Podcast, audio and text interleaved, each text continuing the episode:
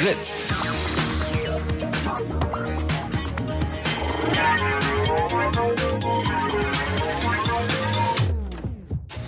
Blue Moon. Die zwei Sprechstunden.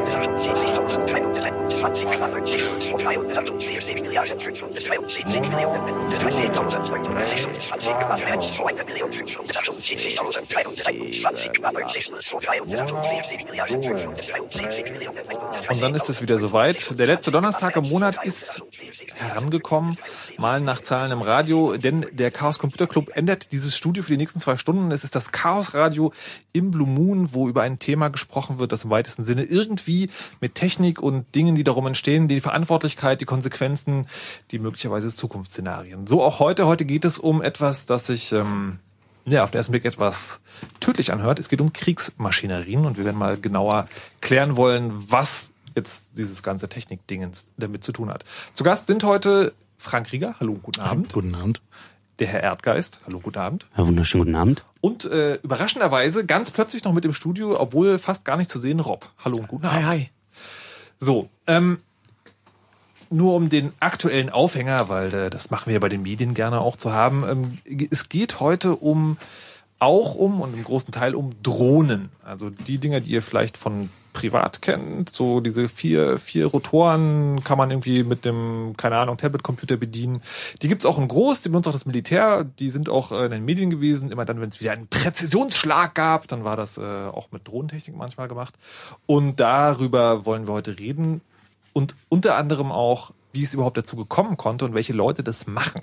Und damit wollen wir, wie es äh, im Chaosradio ja manchmal üblich ist, ganz am Anfang anfangen. Also, äh, um quasi zu sagen, Nerds bauen Kriegsmaschinerie. Warum? Und wer war der Erste? Wer ist der Bekannteste? Uh, der Erste und der Bekannteste sind nicht derselbe. Naja, also so richtig, so richtig angefangen hat das mit Archimedes. Der hatte damals um ähm, seine Heimatstadt zu verteidigen, ähm, diverse Ideen sich äh, einfallen lassen, wie da feindliche Heere, die dort äh, per Schiff ankommen, zum Beispiel davon abgehalten werden können, die Küste zu erreichen. Und hat dann ähm, so mit ein paar Ablenkspiegeln, die auf die äh, Sonne gerichtet waren und äh, so ausgerichtet waren, dass sie die Segel der äh, ankommenden Schiffe treffen, äh, hat er es geschafft, mehrere Schiffe in Brand zu stecken. Das äh, gab lange Zweifel, ob das wirklich funktioniert bis dann ähm, wirklich äh, 2007 Wissenschaftler das äh, versucht haben, mal äh, nachzubauen. Äh, der erste Versuch ist gescheitert, aber 2007 hat dann äh, haben dann Wissenschaftler geschafft, äh, wirklich äh, mit so 107 kleinen Spiegeln äh, ein, ein mittleres bis kleines Segel äh, eines Schiffs in Brand zu setzen. Das heißt, äh, weiß man sozusagen wirklich, ob das historisch korrekt war, dass da sozusagen eine, eine geniale Seele, das waren ja damals alles Universalgelehrte, äh, losgezogen ist und Kriegsmaschinerie gebaut hat? Äh, das ist geschichtlich belegt, dass äh, viele, viele Wissenschaftler natürlich dann besonders nützlich gewesen sind, wenn sie nicht nur theoretische Erkenntnisse, also sozusagen die Fundamente der Wissenschaft äh, ausbaldowert haben, sondern dann auch gleich ganz nützliche Applikationen. Und wenn du dich gegen äh, fremde, anrückende Horden irgendwie zur Wehr setzen musst, um da äh, dein, naja, hochdemokratisch äh, entwickeltes äh, Leben dort äh, weiter zu bestreiten, dann bist du natürlich äh, da auch angehalten, dein, deine Erkenntnisse, deine Wissenschaft in den Dienst der Verteidigung deiner Stadt zu stellen. Was man auch noch beachten muss, ist, dass damals natürlich Wissenschaft sehr viel weniger theoretisch als heute war und doch sehr viel näher an Kunst und an Handwerk war äh, als zum Beispiel heute so ein theoretischer Physiker ist. Äh, eigentlich, wenn man zum Beispiel wieder so ans CERN guckt, zum Beispiel zum Teilchenbeschleuniger, mhm. dann äh, haben die da auch schon erhebliche Mengen Hardware. Also es geht wieder sozusagen im Kreis herum, dass die nach die theoretischen Physiker sich dann plötzlich wieder mit der Materie beschäftigen müssen. Also die äh, die Frage halt, wer hat denn diese Kriegsmaschinen eigentlich gebaut und wer wer hat die dann so entwickelt?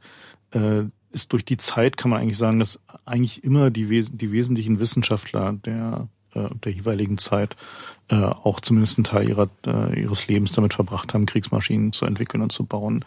Und äh, die dann teilweise auch durchaus einen sehr erheblichen Einfluss auf, darauf hatten, wie sich Geschichte entwickelt hat. Also wie er zu der Zeit halt einen militärischen Vorteil hatte oder äh, sich besser verteidigen konnte. Und äh, also man kann schon sagen, dass Technologie äh, durch die Geschichte hinweg auch Kriege mit entschieden hat nicht nur ausschließlich, aber durchaus immer ein, ein entscheidender Faktor war und dass Gegner, die halt signifikant unterlegen waren, technologisch in der Regel dann halt auch äh, irgendwann verschwunden sind. Äh, was ging es denn nur da? Ähm, ging es dann nur darum, dass äh, die Leute wirklich, ähm, also dass die Technik wirklich überlegen war oder dass auch die Feinde sozusagen einen Schrecken bekommen haben, weil, äh, also ich meine, sozusagen, man halt baut jetzt einen riesigen Spiegel, man setzt damit ein Segel in Brand. Das stelle ich mir jetzt im militärstrategischen Sinne nicht besonders schlimm vor. Mhm. Naja, wenn du, wenn du in der Lage bist, äh, also wir stellen uns mal kurz die damalige Zeit vor, also die höchste Technologie, also Hochtechnologie, was es da gab, waren so Katapulte äh, mit relativ begrenzter Reichweite äh, und auch einem relativ begrenzten Schadenspotenzial. Also was man da so hinkriegen konnte, war halt im Zweifel sowas wie griechisches Feuer schicken äh, per Katapult. Auch das war schon Hochtechnologie. Also allein die, die Tatsache, dass man in der Lage war, äh, flüssig Brandbomben in Form von Tontöpfen über Katapulte zu verschießen, äh, war halt schon ein signifikanter Engineering-Fortschritt. Also das hatte nicht, hatten nicht alle. Mhm. So. Und äh, wenn man sich da anguckt, für wie lange das dann die, äh, der Stand der Technik war. Also ich meine, es war halt so noch zu den Zeiten der Kreuzfahrer, also der ersten Kreuzzüge, also durchaus nochmal so richtig so tausend, anderthalb tausend Jahre später, mhm. war es quasi dasselbe. Also da hatten die, war immer noch die, Wesen, die wesentlichen Waffentechnologien waren halt Katapulte und äh, Langbogen und äh, Spieße und Schwerter und halt irgendwie vielleicht ein bisschen bessere Rüstung und ein bisschen besserer Stahl. Und da war es ja dann aber sozusagen nicht so, da würde man ja jetzt vermuten, äh, Kraft der Schulbildung, haha, und dann hat jemand das Schwarzpulver erfunden und fortan waren die Ritter Geschichte. Das ist ja nicht ganz so, sondern es gab da noch einen anderen Schritt, der wichtig ist. Na, das Schwarzpulver war nun nicht der, der spannendste Teil, weil das Schwarzpulver hat einen echten Nachteil, war nämlich, dass du nicht gucken konntest. Also das Schwarzpulver war lange Zeit sehr stark rauchend und äh, bevor dann das äh, rauchlose äh, Schwarzpulver erfunden worden ist und äh, ein paar äh, Geschosse, die äh, gleich äh, das Pulver mit äh, integriert hatten, also nicht einfach bloß ein paar Bleikugeln per Frontlader, die weggeschossen wurden, äh, sondern die von hinten nachladbar waren, äh, war das Schwarzpulver nicht so richtig doll nützlich. Also in Kanonen hat man da so Streufeuer machen können. Aber sonst, wo wolltest du denn hinaus? Ich wollte auf die Industrialisierung hinaus. Also das sagen, dass die, dass das Schießpulver sozusagen nicht der eigentliche Punkt war, sondern der Punkt war sozusagen an großem Maßstab. Also, also muss ich halt kurz vergegenwärtigen, wie Kanonen damals funktioniert haben. So, also zu, zu den Zeiten, als das Schwarzpulver erfunden wurde und kurz danach. Ähm, da waren Kanonen Unikate, die also gegossen wurden äh, oder teilweise auch gebaut wurden, also aus Holzfragmenten äh, mit Eisenreifen gebaut wurden die ähm, ja alle so einen relativ unterschiedlichen Durchmesser hatten und dann wurden die Kugeln für diese Kanonen wurden per Hand auf Durchmesser gehämmert, also in so Steinmetzarbeit. Jede Kugel war Handarbeit. Ja. Okay. Und äh, wurden dann halt so mit Lederlappen dann da so reingefropft, um halt irgendwie eine halbwegs hohe Gasabdichtung, aber man durfte es auch nicht übertreiben, weil sonst platzt wieder die Kanone. Und erst da, als man dann anfangen konnte, die in, in Serie zu gießen, also dass sie halt also ungefähr alles selbe Kaliber hatten, also die, den Durchmesser der Kugel, da fing es dann halt an, dass es halt eine, eine Waffe war, die man halt massenweise einsetzen konnte und die halt auch eine signifikante Überlegenheit außer einer psychologischen Abschreckung gegenüber einem Katapult hatte. Also man sollte auch nicht unterschätzen, so ein Katapult, also auch Blieden genannt, so diese großen Katapulte. Ähm, die haben zwar nur relativ selten geschossen, weil man halt immer lange Zeit gebraucht hat, sie zu spannen, aber dafür halt ziemlich treffgenau und über sehr große Entfernungen. Also wenn man mehrere davon hatte und so eine Festung belagert hat, da konnte man halt schon einen ziemlich erheblichen Schaden mit äh, anrichten und die, naja, die Beladung dieser Katapulte war dann durchaus auch eher kreativ. Also die haben dann halt auch ihre, ihre toten Viecher und ihren Müll und ihre Leichen verschossen, um äh, die, der Stadt oder der Festung, die sie belagert haben, da irgendwie möglichst Schaden zu tun. Aber wir wollten ja eigentlich zurück zu dieser, zu dieser Innovation und den, den Wissenschaftlern und die ähm, Das, genau, also was ich jetzt gerade noch fragen wollte, ist sozusagen, da war es ja äh, im weitesten Sinne Handwerk. Also eine geniale Idee und sozusagen ein gutes Handwerk. Und jetzt ist ja die, also der Chaos Computer Club und die Sendung hier ist sozusagen eher der Technik. Das heißt, man kann sagen Algorithmen, also Mathe und sozusagen bestimmte äh, Dinge, die berechnet werden können. Sagen, wann schließt sich dieses Ding? Also sagen, wann werden Leute, die tatsächlich einfach, ich sage mal jetzt in Anführungszeichen, nicht viel mehr als wirklich gut rechnen können. Ab wann haben die für Kriegsführung eine Rolle gespielt? Na, Isaac Newton ist äh, für vieles bekannt gewesen, was so wie weniger bekannt war, dass er äh, dort auch der, der, der englischen Armee äh, die Durchschlagskraft von Geschossen äh, durch so Mauerwerk und alle möglichen Verteidigungen äh, ausgerechnet hat, um äh, ihnen da den Vorteil zu verschaffen. Äh, Leonhard Euler hat äh, Grundsätze der Artillerie ähm, wirklich äh, ausgerechnet auch von den äh, Briten übernommen. Euler war so berühmter Schweizer Mathematiker. Und ähm, der hat dann auch der britischen Armee dort äh, Forschung zurückgegeben und hat dann das erste Mal für so äh, Waffen längerer Reichweiten äh, auch die äh, den Luftwiderstand äh, in die ballistischen Formeln mit äh, aufgenommen und äh, dadurch hat sich die Treffgenauigkeit äh, ganz massiv äh, erhöht. Und Da Vinci ist ja auch eh bekannter dafür gewesen, so Mörser, äh, Panzerwagen, Kanonen, Katapulte und Projektile zu bauen und äh, so weit zu ingenieren, dass äh, ihm jeweils die die Armeen ähm, die die Vorteile hatte, sondern die ähm, Also Da Vinci ist jetzt bekannt für, er hat einen Hubschrauber entworfen, aber das ist natürlich niemals gebaut worden. Hat er tatsächlich sozusagen Dinge da entworfen, die zum Einsatz kamen? Er hat dann auch praktische Dinge entworfen, die dann zum Einsatz gekommen sind. Aber das ist wirklich alle Wissenschaftler, die äh, einigermaßen berühmt sind, haben dann da auch zu der Zeit äh, ihren, äh, ihren Beitrag mit geleistet zur, zur Aufrüstung der Armee. Wichtiger Punkt ist, glaube ich, die Wissenschaftler haben einen Beitrag zur Aufrüstung der Armee geleistet. Und dann haben wir in der Kriegsgeschichte das erste Vorkommnis, das wäre ohne Wissenschaft gar nicht möglich gewesen. Die Atombombe. Naja, ich weiß nicht, ob es das erste Vorkommnis war. Also äh, auch vieles von dem, was vorher an, an also an industrialisierter Kriegsführung da war, äh, wäre ohne Wissenschaft, äh, wissenschaftlicher Forschung so nicht, nicht möglich gewesen. Also mhm. spätestens eigentlich seit, sagen wir mal so Zündnadelgewehr und rauchloses Pulver, äh, die waren halt schon äh, Systeme, die halt durch äh, Wissenschaft und Metallurgie äh, entstanden sind. Und auch mhm. zum Beispiel die Forschung, die Krupp gemacht hat, um äh, Kanonenstahl zu entwickeln, ähm, die war schon sehr wissenschaftsorientiert und hatte, also war nicht mehr so viel mit Handwerk zu tun, sondern eben mit systematischer Wissenschaft.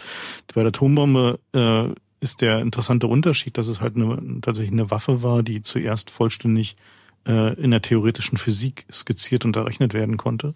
Also die halt als erstes tatsächlich eine Waffe war, die auf einem Blatt Papier mhm. äh, existierte und dann mit einem immensen, gigantischen Aufwand gebaut wurde.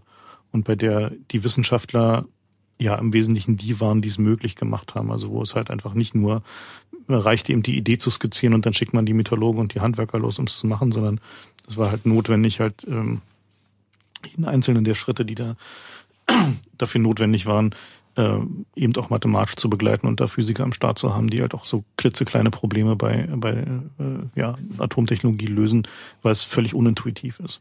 Also halt so, also schon alleine, äh, wenn man halt anfängt, Plutonium zu schmelzen. Ne? Plutonium hat irgendwie eine Reihe von Aggregatzuständen, die alle vollständig unterschiedlich sind die sich auch, also die man berechnen muss, um zu wissen, wie sich dann verhält. Äh, und die hängen davon ab, wie man es abkühlt und wie weit man es erhitzt und so weiter. Das ist halt nicht so wie mit Eis und dann schmilzt es und so, ja, sondern viel komplizierter und da brauchst du halt äh, dann natürlich eine, eine Menge Wissenschaftler und Mathematiker für. Und aber seitdem, also der, man kann, wenn man so die Atombombe mal so als arbiträre Grenzziehung äh, einbringen will, eben kann man schon sagen, dass eigentlich seit dem Zweiten Weltkrieg der, die Rolle der Wissenschaft äh, in der Waffenentwicklung äh, extrem groß und sichtbar wurde. So war es vorher halt so, dass ja eher einzelne Wissenschaftler oder einzelne Genies waren, die halt an der Waffenentwicklung tätig waren, was denn so, dass signifikante Teile der Wissenschaftler äh, dann in der, in der Militärforschung tätig waren und halt da auch äh, ja so richtig eingebunden und, und äh, essentiell sind. Bevor wir dann äh, zur Jetztzeit kommen, würde ich jetzt sozusagen auf die auf das Metathema der Verantwortung und der Konsequenz äh, kurz zu sprechen kommen wollen, weil auch da war die Atombombe, also für mich zumindest, wenn ich das jetzt sozusagen mit meinen bescheidenen historischen Kenntnissen betrachte, das erste Mal, wo man dann feststellt, dass die Leute, die an dieser Waffe gearbeitet haben, sowas wie ein Gewissen hatten oder sich zumindest damit auseinandergesetzt haben, dass ihr Tun Konsequenzen hat. Bei der Atombombe waren, gab es irgendwie so drei Geisteseinstellungen. Die einen, die gesagt haben so, ja, dass wir diese Atombombe bauen, ist super und wir berechnen auch gerne, in welcher Höhe wir die abwerfen, damit sie maximalen Schaden anrichtet. Also John von Neumann fällt mir da ein. Dann gibt's so Wissenschaftler, die sagen, na ja, also wir sind ja hier nur die Wissenschaftler quasi und ähm, haben ja das nur gebaut und was die Militärs da machen, wissen wir auch nicht. Dann gab's halt äh, Leute, die sich auch dagegen ausgesprochen haben. Da war ja Einstein, glaube ich, dann auch am Ende mit dabei. Gab es das vorher schon? Also ist sozusagen von den Leuten, die Namen, die jetzt gesagt haben, also Archimedes, Da Vinci, Euler, ähm, Newton, haben die sich auch Gedanken gemacht oder waren das sozusagen eher so, muss man sich so vorstellen, so diese verschrobenen Genies, die dann halt so, hey, geil, lass mal bitte ausrechnen, wie ich ein entferntes Segel in Brand setze? Da kann man sich jetzt echt schwer in die Leute hineinversetzen. Ja, gibt es da Berichte vielleicht? Nein. naja, es gibt, also es gibt natürlich schon ein paar. Also bei einigen Wissenschaftlern ähm, gerade so des 19. Jahrhunderts und des, des äh, Beginn des 20. Jahrhunderts, ähm, gab es durchaus auch die Überlegung, die es auch bei den Atombombenentwicklern gab, dass ähm, sie die ultimative Waffe entwickeln, die dann den Frieden bringt. Mhm. Also wonach halt irgendwie Krieg halt dann sinnlos geworden ist. Also so Berichte gibt es zum Beispiel von äh, einigen Entwicklern von verschiedenen Maschinengewehren, die gesagt haben, okay, wir bauen jetzt die ultimative Waffe und danach ist Frieden. Ähm, äh, von, von Alfred Nobel wird es berichtet, also der, die, äh, der ein großes Sprengstoff, ähm, ja, nicht quasi Monopol hatte und nachdem also der auch mit den Gewinnen daraus den Nobelpreis, die Nobelpreise finanziert hat. Äh, von denen gibt es auch Berichte darüber, dass sie dachten, okay, wir, wir entwickeln jetzt mal so noch die ultimative Waffe und dann ist Krieg sinnlos geworden und dann wird es dann nicht weiter. Und wenn man so, also gerade jetzt zum Beispiel die Entwicklung des TNT, also des, des ersten richtig handhabbaren, hochbrisanten Sprengstoffs, ähm, die vorher gab es halt so Schießbaumwolle, die halt irgendwie so ein bisschen zickig ist und äh, schwierig zu handhaben. Und mhm. äh, wenn man jetzt halt einen Sprengstoff hat, der einfach zu handhaben, einfach herzustellen und sicher zu zünden ist, da gab es dann halt eben die, die eine Ansicht, die sagte, ja, danach wird Frieden sein, weil wir halt, wenn es in riesigen Mengen herstellen und macht keinen Sinn mehr. Und die anderen sagten, ja, es wird ein Zeitalter des Terrorismus anbrechen.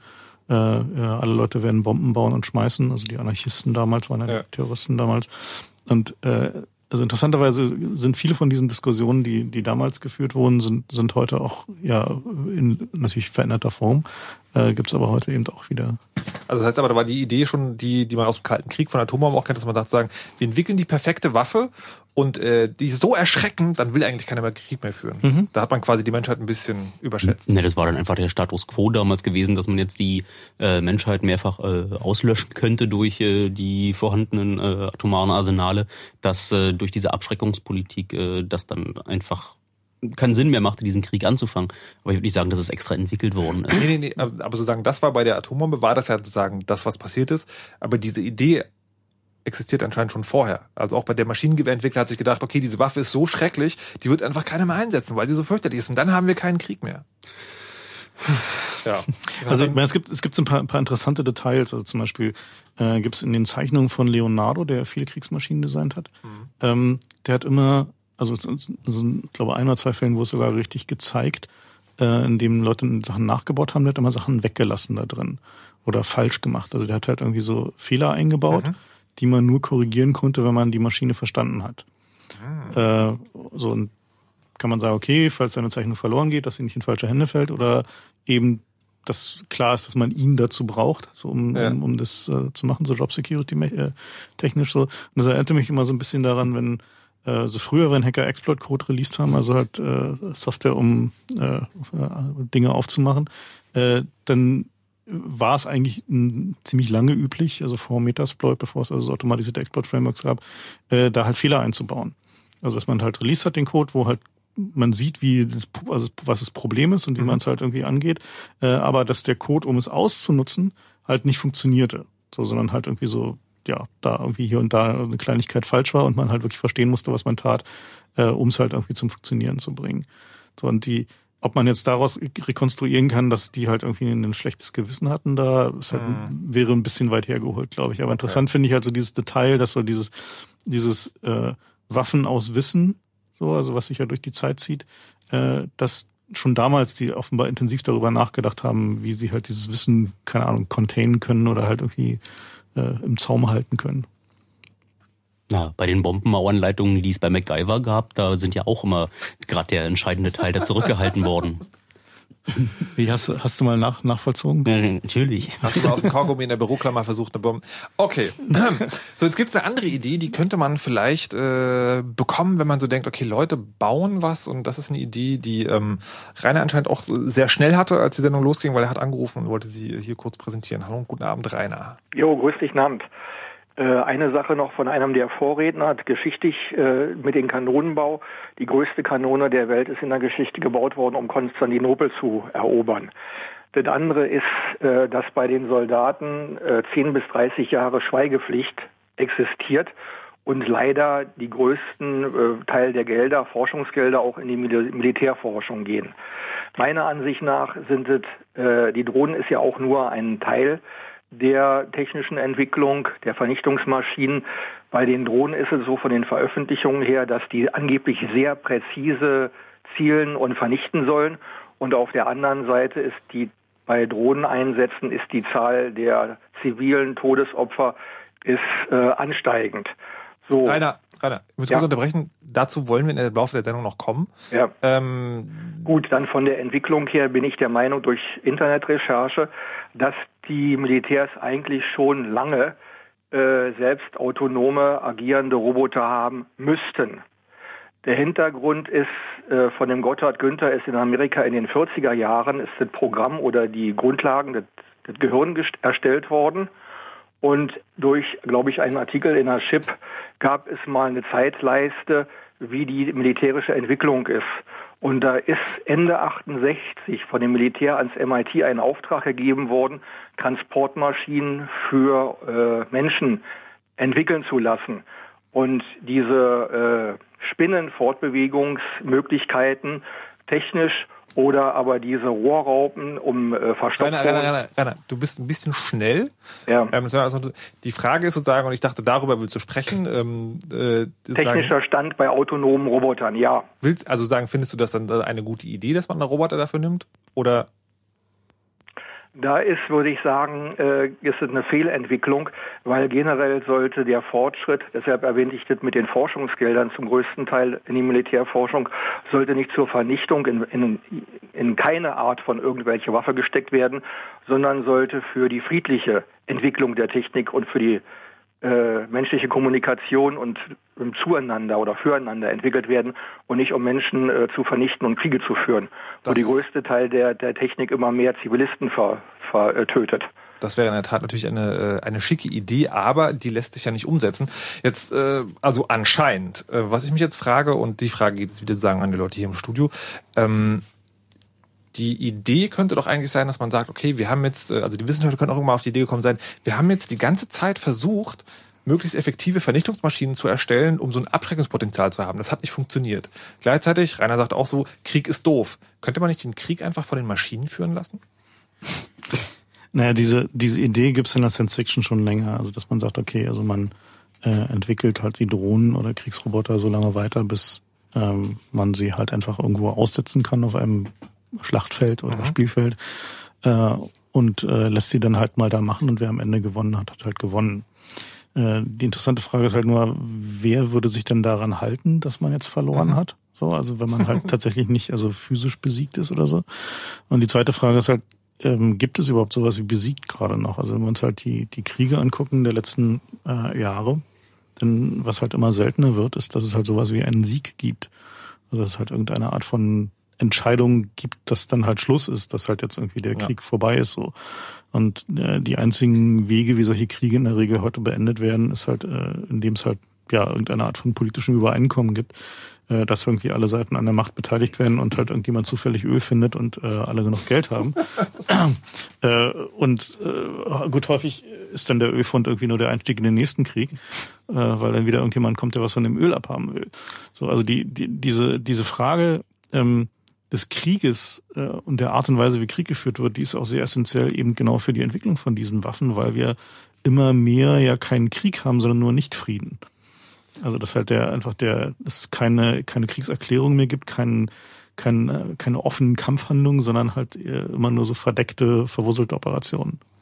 Und genau darüber werden wir dann gleich sprechen. Also A, über die Art und Weise, wie, äh, wie diese Drohnen jetzt überhaupt entwickelt sind, dass man überhaupt auf die Idee kommen könnte, die selbstständig aufeinander losgehen zu lassen. Und dann aber auch darüber, wie sie den Krieg verändern oder nicht fliegen, wie Frank es gerade gesagt hat. Erdgeist, du wolltest noch? Äh, na, ich wollte eigentlich noch mal ein bisschen ausholen und schauen, wie über die Jahre dieser Krieg eigentlich äh, äh, formalisiert worden ist auf eine Art und Weise, dass man irgendwann erkannt hat, dass man da ja schließlich Menschen und auch seine eigenen äh, Bürger losschickt und potenziell Verluste zu erleiden hat. Und auf der anderen Seite das genauso geht, so dass da so ab äh, 1900 ein bisschen was auch äh, äh, nahe Regelwerke aufgebaut worden sind, um äh, eine sich ergebende Armee einfach dann nicht abzuschlachten, dass es, ähm, dass es äh, Genfer Konventionen gibt, äh, die äh, in der Theorie zumindest sagte, was, was passieren soll, nachdem sich äh, Soldaten der Gegenseite ergeben haben, wie die zu behandeln sind, dass dann natürlich Offiziere besser zu behandeln sind als, äh, als normale Soldaten, äh, spricht das so ein bisschen auch aus dem Ständeverständnis der Zeit heraus, aber dieses immer weiter formalisieren und dieses immer weiter Durchspielen eines Kriegs, was er äh, dann äh, ja vom Brettspiel äh, Schach so bis dann irgendwann äh, in Wargames, äh, wo es dann äh, in dem Film im, im Computer einfach äh, alle Möglichkeiten ausgerechnet worden sind und äh, er gesehen hat, dass es dann an der Stelle keinen Gewinner gibt, ist äh, dieses äh, Formalisieren, dieses den Regeln unterwerfen, um dann wirklich nicht äh, bis zum letzten äh, Mann kämpfen zu müssen, dann bis zum Zweiten, Zweiten Weltkrieg hat sich das dann auch äh, so entwickelt, äh, dass dann äh, in Deutschland dann einfach äh, Parolen ausgegeben worden sind, wirklich Berlin bis zum letzten zu verteidigen oder eine verbrannte Erde zu hinterlassen, ähm, hat dann diese Tradition dann wirklich einmal final beendet. Und danach wurde es einfach, wurden dann Kriege nur noch, ähm, ja, nur noch schlimmer. Und du meinst sozusagen, das äh, setzt sich dann mit der Entwicklung der Drohnen und der Kriegsmaschinerie dann auch noch weiter fort. Also die weitere Entmenschlicherung oder Entregel, Entregelung des hm, Krieges? Naja, die, der, also der Grund, warum der Krieg ja geregelt wurde, also warum es halt sowas wie die Hager Landkriegsordnung gibt äh, und warum sowas wie das Rote Kreuz entstanden ist mit den dazugehörigen Gebräuchen, dass man sagt, okay, also äh, man greift halt keine Krankenhäuser an oder man, äh, wenn halt Leute mit einer Rotkreuzflagge da langlaufen, dann schießt man nicht auf die. Ähm, der war ja, dass die Kriege halt eben immer krasser wurden. Also dass halt eben mit dem mit dem Einzug von Maschinengewehren äh, und von Schrapnellgranaten und äh, eben der Industrialisierung des Krieges äh, da halt unglaubliche Massaker passierten. Also wenn man sich so den Ersten Weltkrieg anguckt, also diese äh, der Einsatz von Chemiewaffen, diese irgendwie Monate und Jahre langen Grabenkämpfe, wo niemand gewinnen konnte, weil quasi die Industrien der Länder gegeneinander kämpften, weil es halt nur noch darum ging, wer schaufelt schneller die Munition an die Front. Äh, und wir hatten noch genug Leute, die nicht demoralisiert sind, um, um die, die Maschinenwaffen zu bedienen. Äh, und daraus resultierte ja dann halt eben so, so eine Art Übereinkommen, so dass man, was halt zum Beispiel dazu führte, dass im Zweiten Weltkrieg keine Chemiewaffen im großen Stile eingesetzt wurden, äh, außer in Asien. Und dass halt der, äh, man versuchte zumindest irgendeine Art von, von ja, Umgangsweise einzuhalten. So, und halt natürlich Kriegsverbrechen in riesigen Mengen passierten und auch eine Menge äh, äh, ja, äh, bewusste Verstöße gegen halt diese, diese Regeln da waren. Aber immerhin war man sich dessen bewusst, dass man gegen eine Regel verstößt. Und der, äh, der, der Schritt, der dann aber passiert ist, zum Beispiel beim Vietnamkrieg, äh, war, dass man sich drumherum argumentiert hat. Also dass man bewusst gesagt hat, okay, also jetzt dieses Dorf da auszurotten, äh, hat dann halt nichts mehr mit Krieg zu tun, sondern das nennt man dann halt irgendwie äh, äh, Counterinsurgency, also ja, Aufstandsbekämpfung. Okay, und das sozusagen, also da gibt es dann tatsächlich ein, also zumindest ein Bewusstsein hat sich da auch entwickelt für die Sachen, die da passieren. Und weil man jetzt sozusagen über Drohnenberichterstattung, wenn man das sieht, dann denkt man so, ja, also präzise Schläge, da müssen nur die Leute dran glauben, die es wirklich, äh, ne, also die bösen Terroristen und so. Und wir klären jetzt gleich mal, also A, was diese Drohnen jetzt eigentlich genau sind, wie die funktionieren, was die bieten, was Leute damit machen, wer dahinter steckt. Und dann natürlich auch sozusagen, wie das dieses ganze Geschehen verändert und ob das wirklich ähm, ja, diese Präzision und diese Sauberkeit hat, die da mal angepriesen wird. Vorher machen wir aber das Fritz Info Nachrichten, Wetter und Verkehr und danach geht's gleich weiter. Es kommt dramatisch schnell auf uns zu. Orsons, ihr seid dran. Das Fritz Tram-Konzert, Tram-Konzert, Tram-Konzert. Genau, mitten in der Fritz-Tram, mitten im Berliner Straßenbahnnetz. Das Fritz-Tram-Konzert. Und das geht so. Wir fahren mit unserer Fritz-Tram durch Berlin, lassen die Orsons darin ein Konzert spielen. Von Horst zu Monika. Und mit euch zusammen wird das Ganze dann straßenbahnbrechend voll. Und gut. Das allererste Fritz-Tram-Konzert. Auf die Schiene gebracht mit freundlicher Unterstützung der BVG. Und wenn ihr da dabei sein wollt, dann achtet ab kommenden Montag auf die Fritz-Tram im Radio. Nächster Halt, Fritz Tram-Konzert. Wenn ihr die hört, sofort bei uns anrufen. Und mit ein bisschen Glück seid ihr am 5. November dabei. Beim allerersten Fritz Tram-Konzert. mit die Orsons. Und mit ein bisschen Glück auch mit euch. Fritz. Immer gute neue Musik. Und das hört man. Um kurz nach halb elf. Fritz Info. Nachrichten. Mit Falco Wittig. Nach der Prügelattacke am Berliner Alexanderplatz sind zwei Tatverdächtige wieder auf freiem Fuß. Laut Staatsanwaltschaft kam ein gestern festgenommener 19-Jähriger wieder frei. Gegen einen 21-Jährigen erging zwar Haftbefehl, dieser wurde aber außer Vollzug gesetzt. Weiter in Untersuchungshaft sitzt ein 19-Jähriger, der am Dienstag festgenommen wurde. Die jungen Männer gehören zu einer Gruppe, die für den Tod eines 20-Jährigen verantwortlich gemacht werden. Sie sollen ihr Opfer beim Alexanderplatz vor elf Tagen so brutal zusammengeschlagen haben, dass der 20-Jährige später starb. Die syrische Armee will für die Zeit des islamischen Opferfests alle Militäreinsätze einstellen. Die Waffenruhe solle gemäß dem Vorschlag des UN-Sondergesandten Brahimi von Freitagmorgen bis zum Ende der Feiern am Montag gelten, teilte das Militär mit. Die Freie Syrische Armee, der die meisten Rebellen angehören, erklärte kurz darauf, sie wolle sich ebenfalls an den Waffenstillstand halten. UN-Generalsekretär Ban forderte Armee und Aufständische in Syrien auf, die Feuerpause tatsächlich einzuhalten. Der Berlin-Marathon für nächstes Jahr ist ausverkauft. Laut Pressesprecher waren alle 40.000 Plätze nach nur dreieinhalb Stunden vergeben, ein neuer Rekord. Im vergangenen Jahr hatte es rund sechs Wochen gedauert, bis alle Startplätze weg waren. Der Berlin-Marathon findet nächstes Jahr, findet nächstes Jahr am 29. September statt. Sport. In der Fußball-Europa League, da hat Bayer Leverkusen 4 zu 0 bei Rapid Wien gewonnen. Hannover kam in Schweden zu einem 2 zu 1 Erfolg gegen Helsingborg.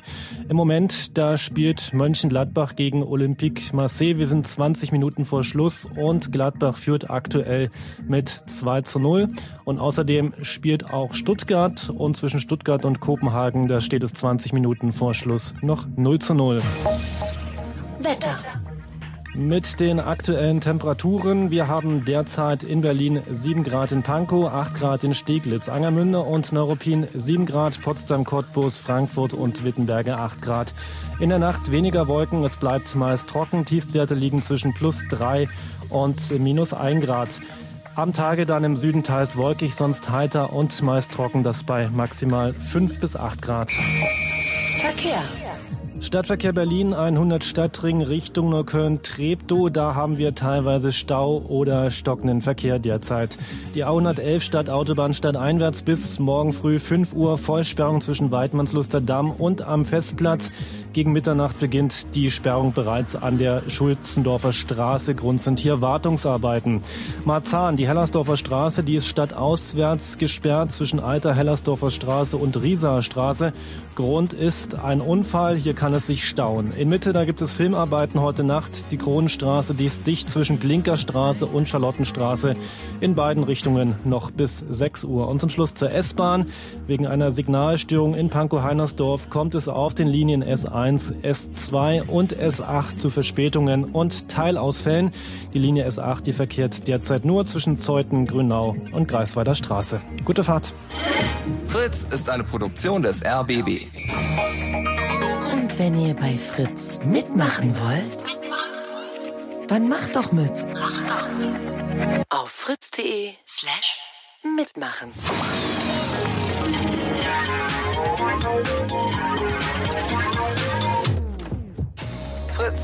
Blue Moon. Die zwei Sprechstunden.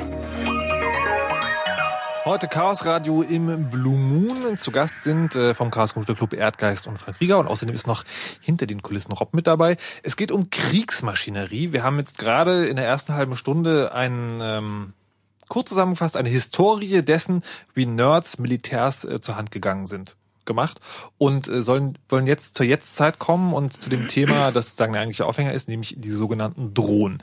Habt ihr vielleicht mitbekommen, ähm, sind äh, in ja im Nahen Osten sozusagen mehr oder weniger eingesetzt worden und sind äh, unbemannte Flugzeuge, um es ganz kurz zu sagen, und die sind halt für Überwachung und für Tötung verwendet worden und was da dahinter steckt an Technik und was das Ganze dann aus dem macht, was wir Krieg nennen, das wollen wir jetzt hier ähm, klären, genau. Und den Anfang würde ich machen, sagen, mit etwas, was vielleicht jeder kennt äh, oder zumindest schon mal gesehen hat. Es gibt ja sozusagen diese Quadrocopter oder Hexakopter oder Oktokopter, also so kleine Dinger, die so irgendwie fünf, vier bis acht Propelloren haben und sich alleine in der Luft halten können, wo man auch eine Kamera dranhängen kann und äh, die immer mal wieder für Aufsehen gesorgt haben. Zum Beispiel beim Chaos Communication Kongress werden die immer regelmäßig auch vorgeführt, dann fliegen die mit bunten Lichtern durch die Nacht und äh, aus Russland hat man im letzten Jahr das mal gesehen, da wurden Demonstrationen von Demonstranten überwacht sozusagen, damit man mal sehen konnte, wie viele da sind. Das ist die Frage, ist das jetzt wirklich sozusagen, das nennen wir auch Drohne, kann man auch für ein paar hundert Euro kaufen, zum selber mit rumspielen. Ist das sozusagen auch das, was das Militär hat oder ist das was anderes? Also was genau sind denn jetzt eigentlich diese Drohnen, über die wir sprechen? Ist das überhaupt eine Kategorie oder ist es dann auch wieder so, dass man sagt, aha, Drohnen, ja, da gibt es die und die und die und die? Äh, letzteres. Okay, gut. Also es ist so, dass die, dass die Spannbreite reicht halt von, von dem, was wir halt so aus dem Modellbau und Spielzeugbereich kennen, äh, und was halt so in derselben Größenklasse ist, also so kleine Flugzeuge, die aus der Hand gestartet werden und so eine Dreiviertelstunde fliegen oder eine Viertelstunde fliegen, mhm. äh, bis hin zu, äh, sagen wir mal so, die, die Oberklasse sind dann halt sowas wie die Global Hawk, äh, die 48 Stunden in der Luft bleiben und äh, sowas wie 20 Kilometer hochfliegen und also quasi um den ganzen Planeten fliegen können, vollständig autonom und äh, mit entsprechenden Kameras und Antennen und Radars äh, ausgerüstet sind und dazwischen reicht halt so die Spannbreite. Und das ist ja wahrscheinlich sozusagen nicht von heute auf morgen äh, gekommen. Wo, wo kommt das her? Hat da irgendjemand mal gedacht, äh, lass uns mal die Piloten aus den Flugzeugen nehmen? Äh, angefangen hat das Ganze tatsächlich mit einem äh, Bedürfnis äh, danach, dass man Leute trainiert, die Flugabwehrkanonen bedienen. Mhm. Also wenn du halt so Leute, also so Flakkanonen hast und musst du die irgendwie trainieren und wenn die äh, ja, wenn die immer auf richtige Flugzeuge schießen, ist dann halt irgendwann ein bisschen teuer, äh, weil manchmal treffen die dann auch, selbst wenn halt ein, nur ein geschlepptes Ziel benutzt wird. Hm. Und dann äh, gab es halt äh, die Idee, man nimmt einfach Modellflugzeuge, die auch damals ja schon äh, radiokontrollierbar waren, also per Funk. Und äh, hat die halt an großen Stückzahlen gebaut, also einige Zehntausend so im Laufe des Zweiten Weltkriegs. Und irgendwann hat man da halt angefangen, dann halt äh, Fotoapparate einzubauen oder Kameras einzubauen oder auch einfach Sprengstoff einzubauen und die als Marschflugkörper zu verwenden. Und äh, solche Entwicklungen gab es eigentlich auf allen Seiten so gegen Ende des Zweiten Weltkriegs.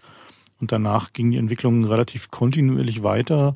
Äh, also auch im, während des Kalten Krieges wurden ziemlich wahnsinnige Projekte gemacht, also auch äh, so Überschalldrohnen, die dann äh, irgendwie so in, in wenigen Stunden China überqueren konnten und Fotos machen konnten.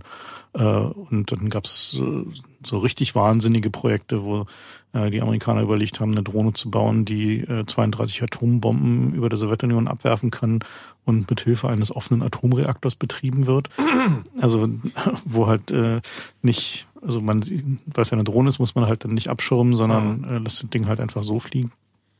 Also die, die Idee, den Piloten wegzulassen, ähm, die gibt's halt schon sehr lange, aber jetzt erst so in den letzten mal, 15 Jahren etwa ist es so, dass die, die Technologie soweit ist, dass man es auch wirklich ökonomisch machen kann. Also dass halt die, die Sensoren soweit sind, die äh, GPS da ist, also das Global Positioning System für Lokalisierung da ist, dass die Computer schnell genug geworden sind und man halt auch Software hat und, äh, und Qualitätssicherungsmechanismen, um dafür zu sorgen, äh, dass so eine Dinger dann halt eben auch mal Stunden oder tageweise in der Luft bleiben können, ohne kaputt zu gehen. Das Problem ist, wenn du die äh, Drohnen einfach immer fernsteuerst und nicht äh, auch im Zweifel autonom Dinge erledigen lassen kannst, dann hat äh, dein Feind äh, die einfache Option, einfach äh, so lange das Signal zu jammen, bis äh, die Drohne dann äh, abstürzt oder äh, so, so Dinge tut, für die sie dann äh, programmiert worden ist, was äh, im Zweifel einfach äh, Notlandung einleiten ist. Und so, dass äh, richtig brauchbare Drohnentechnologie wirklich erst, äh, nachdem dort auch komplexere Aufgaben von der Drohne autark erledigt werden können, äh, dann da äh, ja, im Computer der Drohne stattfinden. Seit wann gibt's das denn also?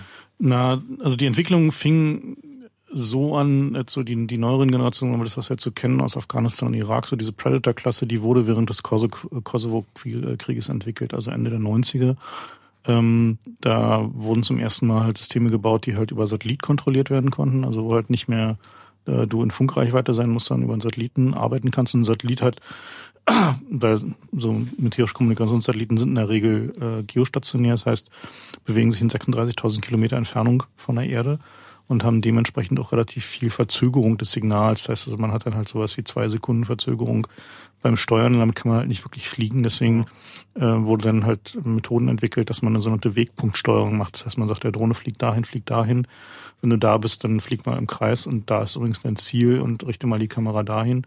Und äh, so dass man also eben durch einfach durch ein abstraktes Erteilen von Aufgaben äh, die Notwendigkeit der, der unmittelbaren Fernsteuerung, also des Stabilhaltens in der Luft zum Beispiel, also des halt Ausgleichens und Austarierens, äh, dass man die delegieren konnte. Das kann man also sagen, das ist sozusagen tatsächlich dann schon seit längerem, also seitdem quasi der Fall, dass die Drohne eigentlich allein fliegen kann und nur noch die Aufträge. Genau, das ist so seit ungefähr zehn Jahren. Es ist äh, funktionsfähige Technologie, bisschen mehr so zwölf Jahre alt war. Okay. Ist es, ähm, äh, weil Erdgas gerade meinte, irgendwie Funk kann man ja irgendwie auch so stören. Geht es mit Satellitenfunk dann trotzdem? Ähm, ja, Satellitenfunk ist natürlich ein bisschen resistenter dagegen, aber kann natürlich auch gestört werden.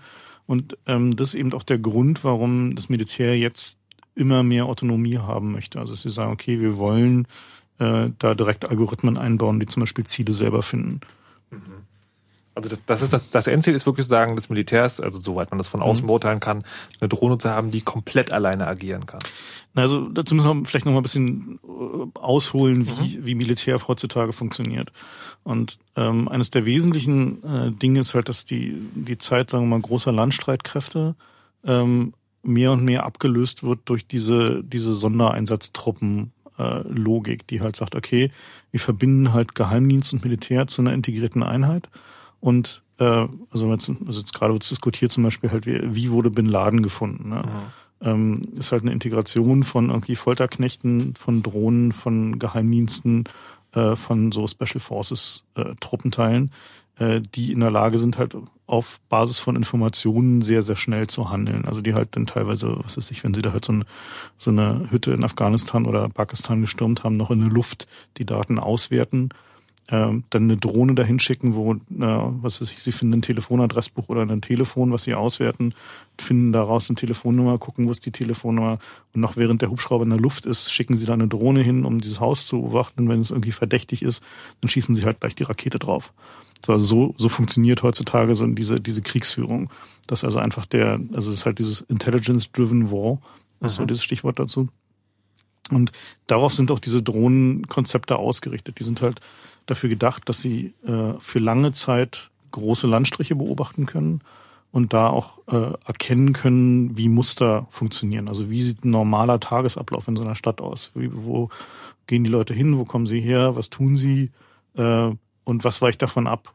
Also wenn es, also die Muster sind halt, also die Mustererkennung und äh, also zu erkennen, wenn Dinge anormal sind, ähm, da wird halt dran gearbeitet, die Computer denen es, denen es beizubringen und dann das eben nicht mehr irgendwo stattfinden zu lassen, diese Analyse aus der Basis der Drohnen-Videofeeds, die über den Satelliten nach Hause mhm. gebeamt werden, sondern es möglichst in der Drohne stattfinden zu lassen, eben weil äh, zum einen die Drohnensignale über den Satelliten halt gestört werden können und zum anderen, weil die halt nicht genug Bandbreite haben. Also die haben halt einfach. Kurze Frage noch, das ist jetzt noch Science Fiction. Nee. Das ist schon. Also das ist ja das, woran sie gerade arbeiten. Also okay. was sie gerade, was sie gerade tun, ist, ähm, die wollen den ähm, die, der Drohne mehr Autonomität geben und mehr, äh, mehr Möglichkeit geben, selbst zu handeln auf der Basis von immer gröberen Vorgaben. Und Militär heute funktioniert ja so, auf der, äh, da gibt es die sogenannten Rules of Engagement.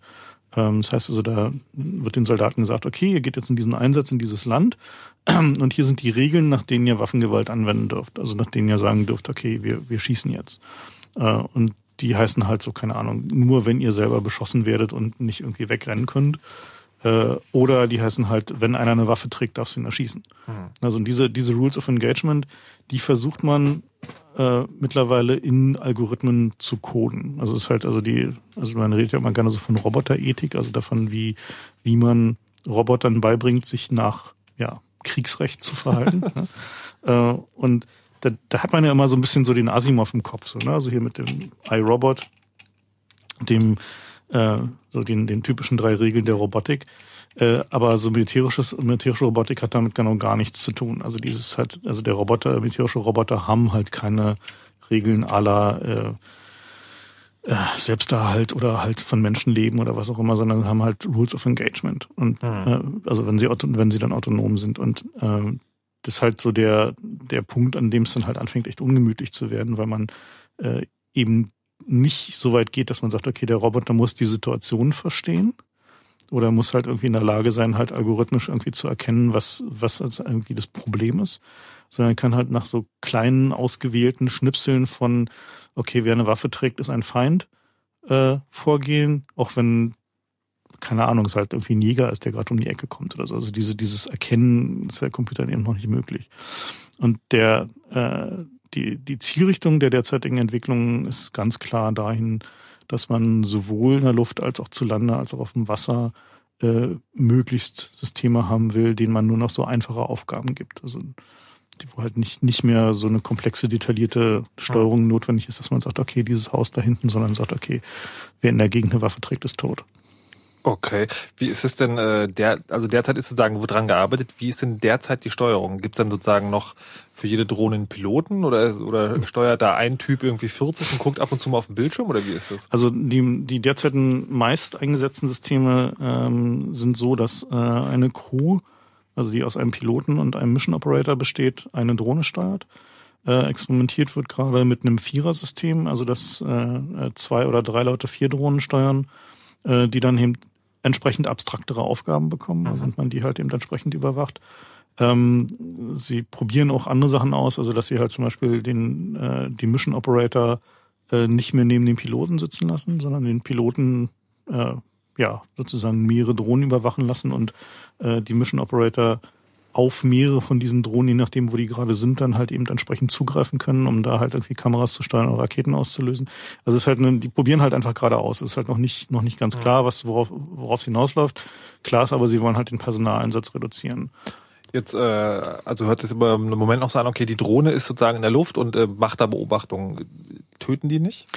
Ja, also die, ähm, die Amerikaner waren, interessanterweise waren die erst die zweiten, die eine eigentlich für Beobachtung gedachte Drohne äh, aufgerüstet haben. Die ersten waren lustigerweise die Iraner, die im Krieg damals gegen den Irak ähm, so eine relativ einfache äh, Drohne, die so ein bisschen kleiner war als ein Predator, da haben die halt so RPG-7 äh, also Was sind das, Raketen oder? so Panzerfäuste drunter geschnallt Okay. und äh, haben damit halt so ein paar vereinzelte Angriffe geflogen. Die Amerikaner haben äh, nach dem 11. September mit Hochdruck dran entwickelt, dass sie äh, Raketen unter ihre Beobachtungsdrohnen geschnallt bekommen und äh, die dann halt eben äh, auch äh, ja entsprechend zügig weiterentwickeln. Und heutzutage ist es so, dass die dass es ein bisschen unklar ist, wie das Verhältnis von bewaffneten zu unbewaffneten großen Drohnen ist.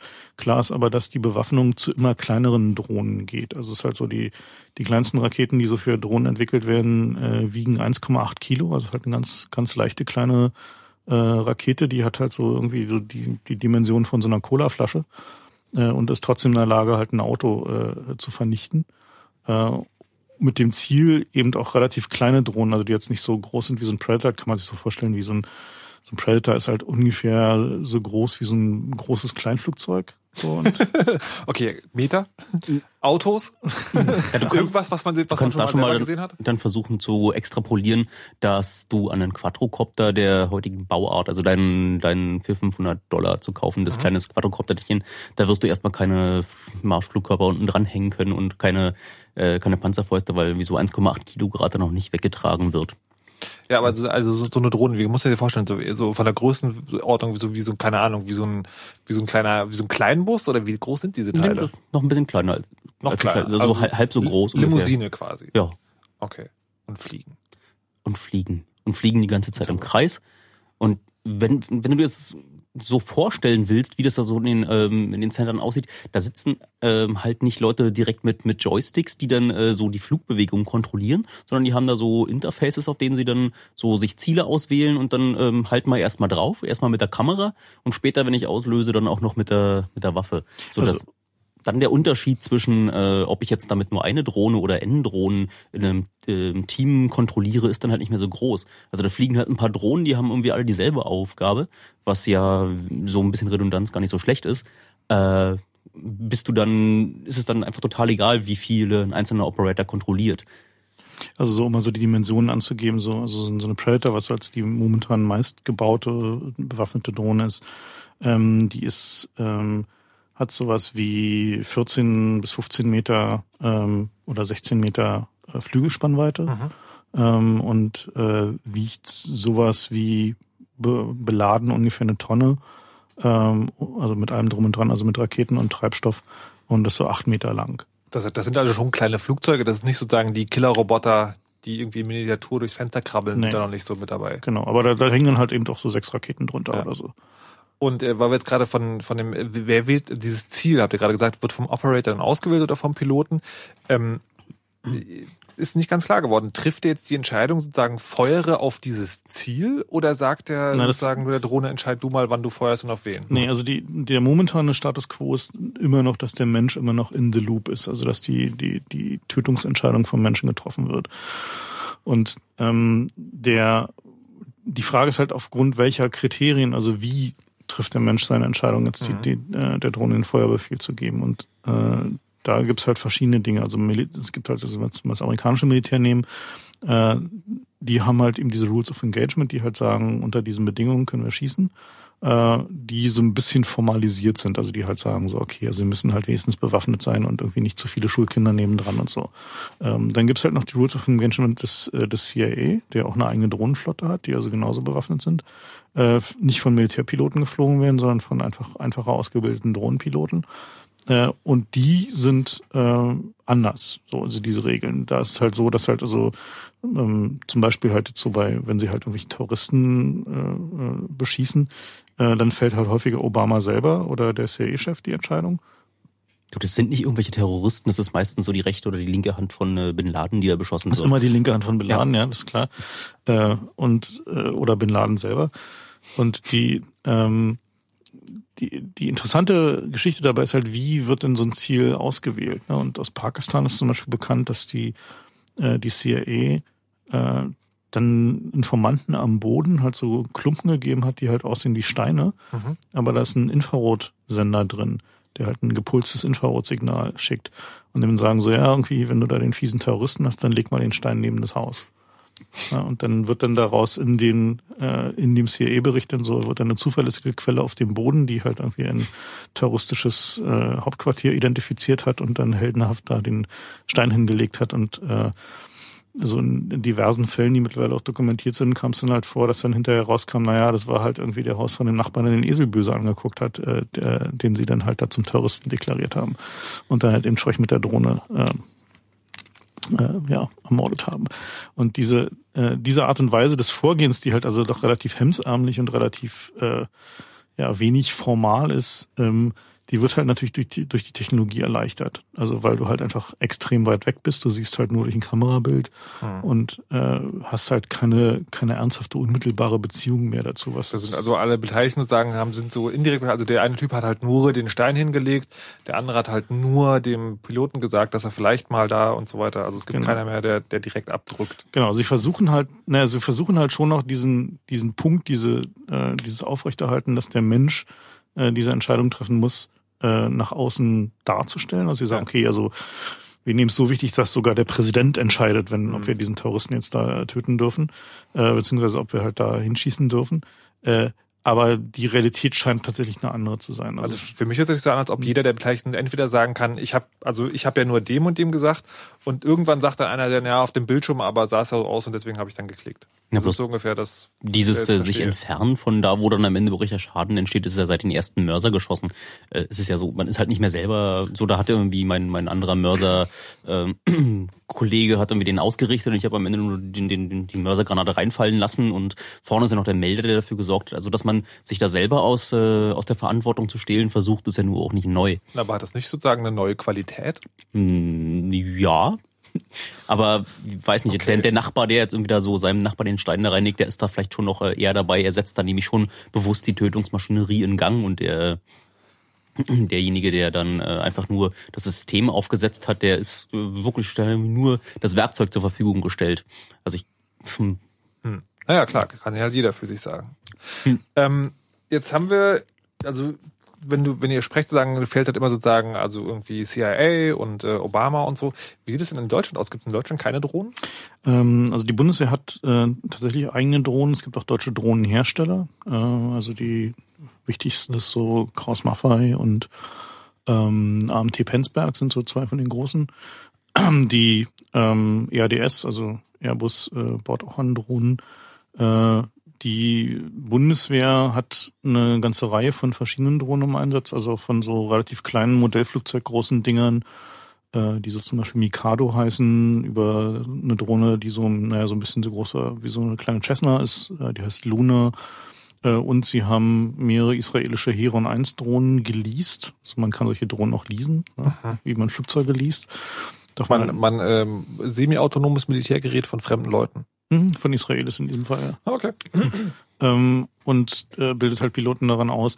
Und der ähm, Verteidigungsminister de Maizière hat äh, neulich relativ energisch gefordert, dass wir jetzt also auch bewaffnete Drohnen brauchen. Haben wir also noch nicht. Nee, haben wir noch nicht derzeit. Also es gibt eine, äh, eine Wunschbeschaffung von einem System, äh, was sozusagen eine Einwegdrohne ist. Das ist halt eine Drohne, die fliegt da halt eine Zeit lang rum, äh, also viele Stunden, so, ähm, bis sie halt ein Ziel identifiziert. Äh, zum Beispiel auf der Basis einer Fahrzeugsignatur oder einer Funksignatur. Also sie sagt, okay, da fährt ein Panzer oder da kommt dieses und jenes Funksignal, was zum Beispiel auch ein Mobiltelefonsignal sein kann, her und äh, fängt dann halt schon mal an, in die Richtung zu fliegen und wartet dann immer noch auf das finale Einsatzsignal von einem Menschen. Ähm, das interessanterweise hat dieses Projekt angefangen als ein äh, tatsächlich vollautonomes Projekt. Also wo gesagt wurde, okay, wir wollen dieses Ding haben, um zum Beispiel es in Kreisen zu lassen, zum Beispiel über Serbien oder wo auch immer der letzte Krieg war. Und wenn dann jemand seinen Panzer aus der Garage fährt, äh, dann fliegt die Drohne halt dahin und macht Bumm. Und diese, äh, das wurde dann abgebrochen und sie haben es halt äh, ersetzt durch ein Projekt, wo halt eben noch der Mensch am Ende noch äh, in der Loop ist. Und diese Drohne ist ziemlich klein, also die hat halt, glaube ich, nur nur 1,80 lang oder so. Also es ist halt eine relativ äh, kleine, kompakte äh, Angelegenheit. Und das Kennzeichen ist eben, dass, dass es halt versucht wird, in immer mehr äh, verschiedenen Größen und Einsatzszenarien unterzubringen. Zum Beispiel auch bei der Polizei. Also die äh, Drohnen im Innern. Drohnenmännern, ja. Also in, in Deutschland wird äh, von verschiedenen Landespolizeien werden so große Quadrocopter eingesetzt. Für Ja. Überwachung dann aber. Für Überwachungszwecke, genau. Noch nicht mit Raketen. Äh, nee, diese Raketen zählen in Deutschland nicht zur zulässigen, zulässigen Polizeieinsatzmitteln. Ähm, Gut. Könnte fast Kriegswaffe dazu sagen. Und äh, also was, da, was die versuchen, sind halt ihre Kosten für Hubschraubereinsätze runterzukriegen. Wo wir jetzt passend das Lied spielen könnten. Das war aber nicht da. aber trotzdem müssen wir so Also eigentlich wollten wir, in eurem Kopf spielt jetzt gerade vor dieser Hubschraubereinsatz, GEMA-frei. Aber äh, Genau, und das war das- leider nicht in der, in der Musikdatenbank. Das, wir haben es zu spät erfahren, möchte ich mich an dieser Stelle rausreden. Genau, kurze, kurzer Break und dann äh, geht's hier weiter im Chaos Radio im Blue Moon über Drohnen und andere Kriegsmaschinerie. Fritz.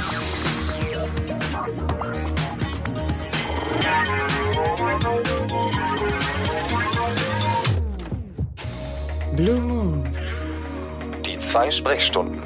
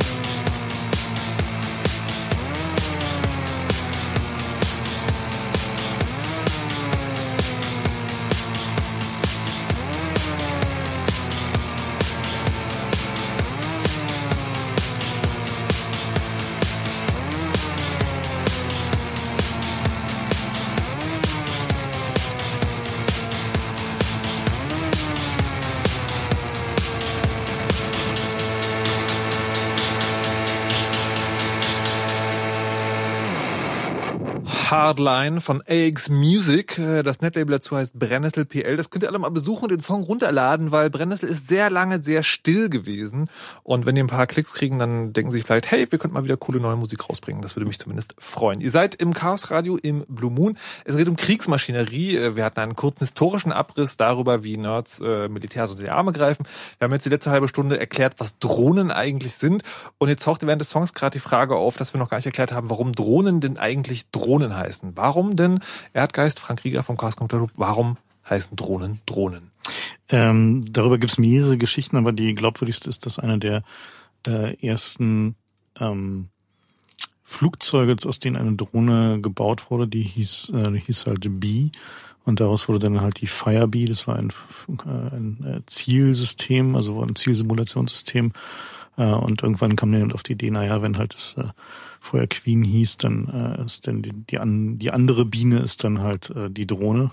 Hm, die, die man auch wegwerfen kann. Genau. Die sagen nur einen Zweck hat und dann genau, ist er richtig, genau. Die halt äh, nur eine begrenzte Nutzbarkeit hat. Und dann äh, hat sich dieser Begriff Drohne etabliert. In, Im militärischen Jargon äh, gibt es da natürlich andere Abkürzungen. Also die äh, fachlich korrekte Bezeichnung ist äh, Unmanned äh, Aerial Vehicle oder auch Unmanned Aerial Combat Vehicle.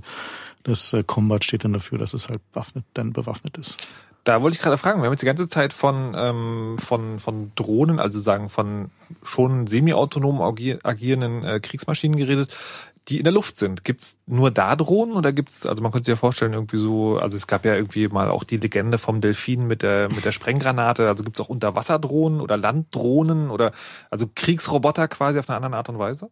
Ja, es gab äh, diverse Experimente, äh, Tiere fernzusteuern, so auf äh, Cockroaches, wie heißt es, auf ähm, Kakerlaken haben sie ja auch äh, schon äh, Steuereinheiten draufgebastelt, um die dann so, so links, rechts äh, langwandern zu lassen. Das funktionierte schon ganz gut. Aber erst mit der ähm, ja, Robotertechnik und vor allem mit der Entwicklung von äh, effizienter Batterietechnik ist jetzt äh, äh, das Entwickeln von wirklich autonomen äh, Landrobotern äh, auch, äh, auch äh, realistischer geworden. Also die DARPA hat da just erst äh, vor ein paar Tagen äh, einen neuen Challenge ausgeschrieben, äh, wo sie äh, zweibeinige Roboter einfach äh, zur Verfügung gestellt haben. Ähm, so ein paar grundsätzliche Routinen funktionieren. Und jetzt baut mal ähm, daraus Software, die es schafft, einen bestimmten Hindernisparcours zu überwinden. Und dieser Hindernisparcours soll dann Fukushima darstellen, wo so ein Roboter durch die Gegend äh, wandert, bestimmte Hindernisse überwindet, Türen aufmacht und äh, ein Ventil zuschraubt und sich dann wieder da raus tut.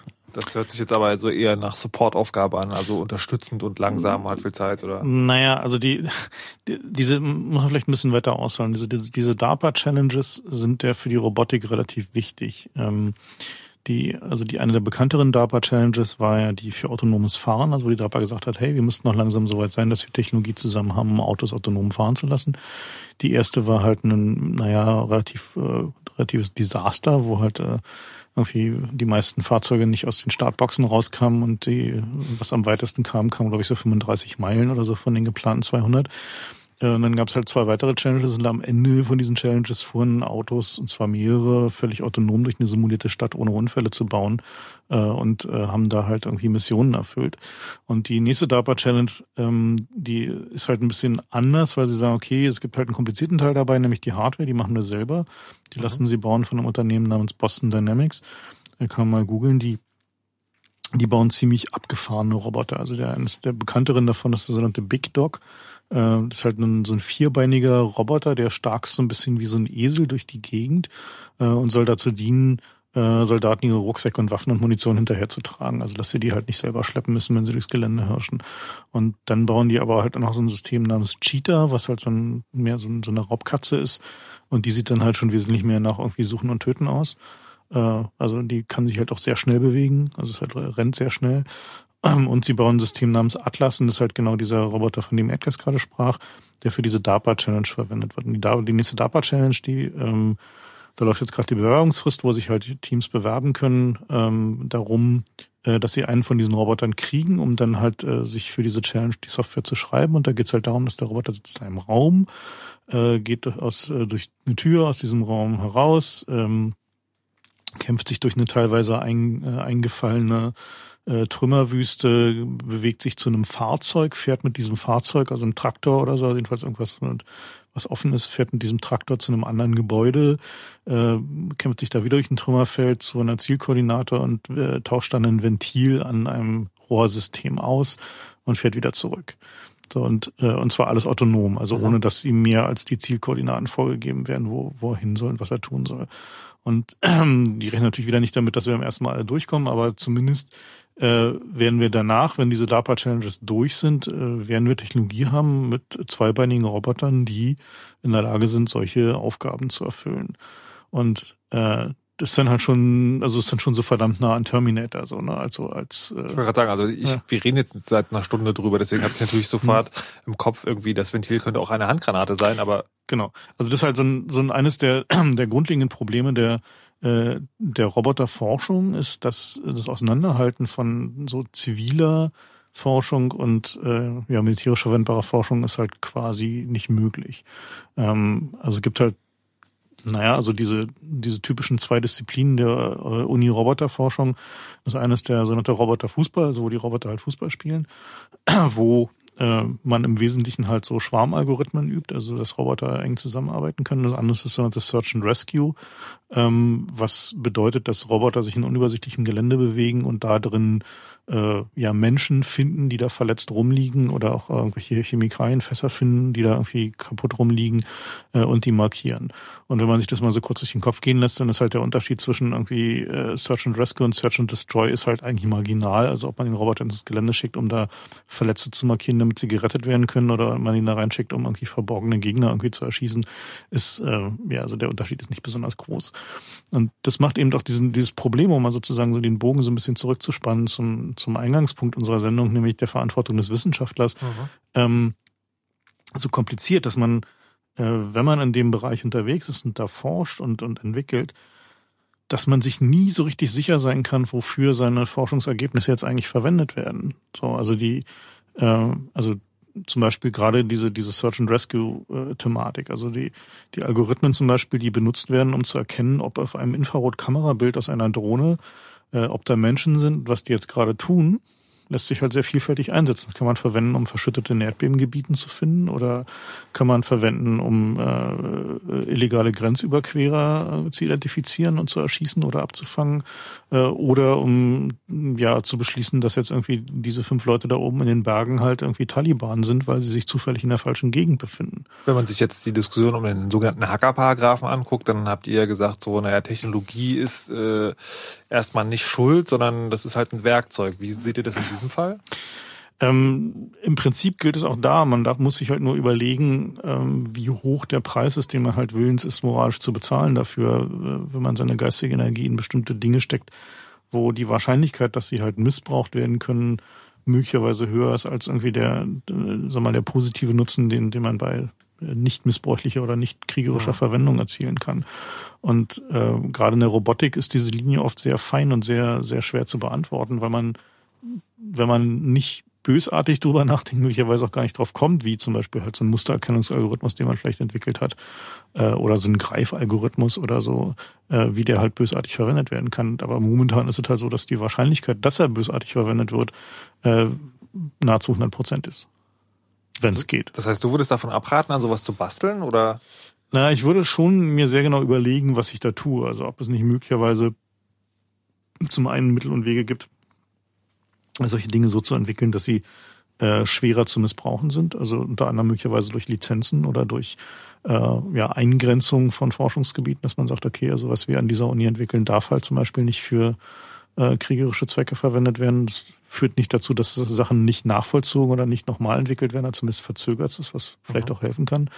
Ähm, und zum anderen denke ich mal, es ist auch durchaus eine Verantwortung gerade der Akademiker, die in diesem Bereich unterwegs sind, äh, sich an Maßnahmen zu internationalen Vertragswerken zur Regulierung von solchen Systemen zu äh, ja, beteiligen, weil die haben halt die, äh, ja, die wissenschaftliche Kompetenz, um halt sagen zu können, an welchen Ecken macht es dann überhaupt Sinn, zum Beispiel mit Regulierung anzufangen oder wie kann man dann zum Beispiel versuchen, eine Verifikation aussehen zu lassen, also indem man zum Beispiel sagt, okay, jede fliegende Drohne, die so rumfliegt, muss halt irgendwie eine eindeutige Kennung haben, wem sie gehört und was sie da gerade tut und ähnliche, äh, okay, ähnliche Dinge. Da, das könnte man natürlich total geschickt gleich zum nächsten Thema überleiten, nämlich die drohende Anonymisierung einer Waffe. Ähm, ich würde aber, bevor wir das machen wollen, ähm, erstmal festhalten, also der Wissenschaftler sollte möglicherweise diesmal nicht wie bei der Atombombe erst hinterher, sondern vorher drüber nachdenken, was da gebaut wird. Ähm, und ich habe jetzt auf der Liste, wo es um die Technik der Drohnen geht, um die Arten, noch äh, zwei Schlagworte, Killboxes und Double Tap Strikes. Na, Double Tap Strikes sind eigentlich äh, nicht so richtig Technik, sondern eher eine Anwendung, äh, die ziemlich perfide ist gerade in den ähm, Gebieten Pakistans, in denen die US-amerikanischen oder ja, wahrscheinlich US-amerikanischen Drohnen eingesetzt werden. Die fliegen da Tag und Nacht ähm, und ähm, haben eine Strategie entwickelt, ähm, eine Rakete auf einen Punkt zu feuern, dort äh, Verletzte und äh, Tote zu verursachen und dann darauf zu warten, dass äh, Helfer ankommen und dann nochmal zuzuschlagen äh, kurz danach, um äh, generell das, äh, das, das, das einander helfen, dort äh, zu unterminieren. Aber das, äh, das erste Mal, als ich von sowas gehört habe, war das, glaube ich, in Bali, wo es diesen Anschlag gab, wo genau das auch passiert ist, wo da gab es einen Einschlag in der Stadt und dann irgendwie 20 Minuten später ist genau an dem Unglücksort oder an dem Anschlagsort nochmal eine riesige Bombe explodiert. Also, hm, das, das wurde auch im Zweiten Weltkrieg verwendet, in dem äh, Bomben mit unterschiedlich eingestellten Zeitzonen abgeworfen wurden. Äh, also insbesondere die Briten haben sich da hervorgetan. Die haben äh, bei den, den Bombenangriffen auf deutsche Städte äh, gerne Zeitbomben äh, verwendet, die halt so in äh, bis zu 48 Stunden später äh, explodiert sind äh, und haben sich teilweise auch angeguckt, wie lange es dauert, bis also Entwarnung gegeben wird, äh, bis die Leute dann aus den Bunkern kommen und anfangen aufzuräumen und dann die, äh, die also die Zeitzone auf diese Zeiträume eingestellt. Und das perfide an diesem Double Tap ist halt, äh, was mit, mit den Drohnen ist halt, dass die ähm, es hat halt einen ähnlichen Effekt wie diese, diese Zeitbomben, die darauf abzielen, halt Feuerwehrleute und äh, äh, Krankenwagen und so zu erwischen. Ähm, weil es halt dazu führt, dass wenn halt ein, äh, ein Angriff passiert, also da wo eine Rakete einschlägt, dass die Leute dann spätestens nach dem zweiten und dritten Mal nicht mehr trauen, dahin zu gehen, den Verletzten zu helfen. Und halt bei der Drohne hast du den, in Anführungszeichen, Vorteil, du kannst halt gucken, wann am meisten hilft. Genau. Also musst halt nicht sozusagen eine ja. Uhr einstellen, sondern ja. ist, hat das noch irgendwas mit den Rules of Engagement zu tun? Nee. Also gibt's, gibt's, gibt's also die, also werden, die Rules of Engagement werden halt, also ja, also die Rules of Engagement werden halt schon eingehalten, weil die Rules of Engagement sagen halt, wer sich innerhalb dieses Gebietes befindet, also die sogenannte Killbox, ähm, gilt im Zweifel, äh, wenn, ah. er, wenn er tot ist, als Aufständischer das musst du, glaube ich, nochmal langsam erklären, okay. bis jeder schnallt. Gut, also der, der Punkt ist halt, man kann aus so einer Drohne natürlich nicht so besonders viel sehen. So, also man kann halt äh, erkennen, halt, äh, ob jemand irgendein Objekt trägt, was möglicherweise eine Waffe sein könnte oder ob er irgendwelche Dinge umlädt. Aber gerade wenn es nachts ist, dann hat man halt nur Infrarotbilder mit naja, einer relativ beschränkten Auflösung. Ähm, und da Drohnen halt relativ hoch fliegen, kann man halt nicht so genau sehen, was jetzt da eigentlich passiert. Du kannst es auf dem Boden und durch ein Nachtsichtgerät nicht wirklich sehen, was ja. da wirklich passiert. Du kannst halt nur Indizien haben, wenn sie längere, kühlere Gegenstände umladen, dass es möglicherweise Waffen sein können. Also macht man Folgendes. Insbesondere die Amerikaner haben halt definiert, dass wer immer männlich und über 14 ist äh, und sich da, wo ein Raketenschlag oder halt eine sonstige Militäroperation befindet, äh, und dabei getötet oder verletzt wird, äh, ist, kann kein Zivilist sein, äh, sondern muss offensichtlich ein Taliban gewesen sein oder ein sonstiger Al-Qaida-Terrorist, äh, weil er war ja da, als die Rakete einschlug und die Rakete wurde ja gegen Terroristen eingesetzt. Das klingt auf eine sehr, sehr, sehr perfide Art und Weise logisch. Mhm. Gibt es denn Berichte aus diesen Ländern? Ähm, ja, da gibt's gibt's jetzt einiges an Berichten. Also der bekannteste Geschichte, die gerade auch ein bisschen durch die Medien ging, ist diese Living Under Drones Studie, die ähm, von ein paar sehr renommierten amerikanischen Juristen durchgeführt wurde, äh, die versucht haben herauszukriegen, wie viel Zivilisten kommen denn eigentlich zu Tode und welche Auswirkungen hat denn das eigentlich, äh, insbesondere in Pakistan. Ähm, so andere Berichte, zum Beispiel aus Sudan oder aus Kolumbien, wo auch Drohnen eingesetzt wurden, sind halt ein bisschen spärlicher, was unter anderem auch daran liegt, dass halt die, die News-Coverage von da sowieso ein bisschen spärlicher ist. Und die, ähm, aber die Berichte aus Pakistan, wenn man die jetzt mal so als, als Beispiel nimmt, weil doch am, am meisten passiert, äh, die sind halt schon sehr gruselig. Also die gehen halt so weit, dass da ganze Dörfer verlassen werden, äh, weil halt immer wieder was passiert und das halt so aus heiterem Himmel kommt. Also die fliegen halt, die Drohnen fliegen halt so hoch und du hörst sie nur, wenn sie tiefer fliegen. Also wenn sie ganz oben am, am, in der Oberkante fliegen, hörst du sie halt nicht. Oder sind halt auch so weit weg, dass du sie nicht hörst. Ähm, und offensichtlich setzen die Amerikaner aber es dann halt schon ein, dass die Leute einschüchtern, indem sie halt einfach tiefer fliegen. so dass sie zu hören sind. Und es ist dann so, dass in einigen von diesen Gebieten, also in Waziristan, äh, von halt so äh, örtlichen Dorfbewohnern berichtet wird, ähm, dass die äh, ja so fünf, sechs Mal am Tag halt Drohnen hören, weil die halt die ganze Zeit da unterwegs sind und die halt auch richtig viele sind und halt permanent was am Himmel ist und du halt nicht weißt, ob es jetzt eine Drohne ist, die nur guckt oder eine, die die nächsten Rakete losschießt. Und das macht die Leute natürlich mürbe und deswegen fliehen sie halt dann auch irgendwann aus den Gebieten so. Das heißt, das ist sozusagen nicht wirklich Kriegsführung, sondern werden quasi zivile Gebiete so als, ja, keine Ahnung, warum, Ja, warum, ja- warum sind also, warum sind gerade in dieser Region so viele Drohnen? Na, weil die Amerikaner meinen, dass da irgendwie die Al-Qaida äh, beziehungsweise die Taliban halt ihre Rückzugsräume haben und äh, sich da halt äh, äh, ja, trainieren und äh, aufmunitionieren. Und natürlich hinlaufen und Leute entsenden. Also Boots on the Ground ist da echt anstrengend. Dort äh, in den Bergen, in diesen, diesen Regionen ist es äh, echt schwer, Nachschub hinzubekommen und äh, die Locals kennen sich da deutlich besser aus. Die wohnen da seit äh, mehreren hundert Jahren und äh, da ist so einmal Drohnen fliegen lassen äh, in so einer Region, die naja, so in der öffentlichen Wahrnehmung in der, in der westlichen Welt eher so als, hm, keine Ahnung, äh, Ziegenhirten, äh, keine Ahnung, äh, da werden die Taliban schon ähm, die einzigen sein, äh, die man so trifft, wenn man da mit den, äh, mit den Drohnen hin und her fliegt. Äh, da kann man halt mal die ganze Technologie ausprobieren. Es ist gerade als äh, Feind äh, deklariert worden. Man möchte natürlich, äh, es, es gibt Industrie, die einfach die Drohnen an den Mann bringen möchte und die brauchen natürlich immer wieder legitime Einsatzgebiete. Und wenn man dann in irgendeiner Region, wo die Pressecoverage eher gering ist, dann mal da rumspielen kann mit und, äh, und schauen, wie das so alles funktioniert und äh, ob man da auch wirklich in jedes Dorf reinkommt und wie man da vielleicht auch äh, Crowd Control von, von so größeren Mengen Menschen dahin bekommt, dann ist es doch ein, ein perfektes Einsatzgebiet für, für die Forschung. Jetzt ist es ja bei, bei allen anderen Waffen davor, ähm, dass man immer noch irgendwie sagen konnte, von wem die kommen. Also irgendwie große Bombenangriffe müssen von der Flugzeugflotte, die kommen halt irgendwo her, selbst eine Atombombe, da gibt's halt nicht so viele. Da wusste man auch genau, wo die kommen. Äh, Natürlich in einem Krieg sozusagen, wenn dich jemand erschießt, weißt du auch im Zweifel auch, wer das war, oder wenn jemand erschossen wird, den du es gesehen hast. Jetzt ist ja bei den, bei den Drohnen irgendwie nicht mehr so wirklich gegeben. Also ist denn wirklich sozusagen, ihr redet jetzt immer von den Amerikanern. Weiß man denn wirklich, dass es die Amerikaner sind, die die Drohnen haben? Also könnte nicht im Prinzip jeder, weil, naja, es ist Ja. halt Technik. Obama hatte sich da dann jetzt geoutet, nachdem er dann ganz stolz erklärt hat, dass er mithilfe der Drohnenflotte auch ähm, Osama Bin Laden da erlegt hat. Äh, war das dann eigentlich äh, auch schon ganz offiziell zugegeben, dass das äh, wir, wir können das und wir haben jetzt bewiesen, dass es auch sehr präzise funktioniert und ähm, damit ist schon ganz klar, dass die da zumindest äh, unterwegs sind.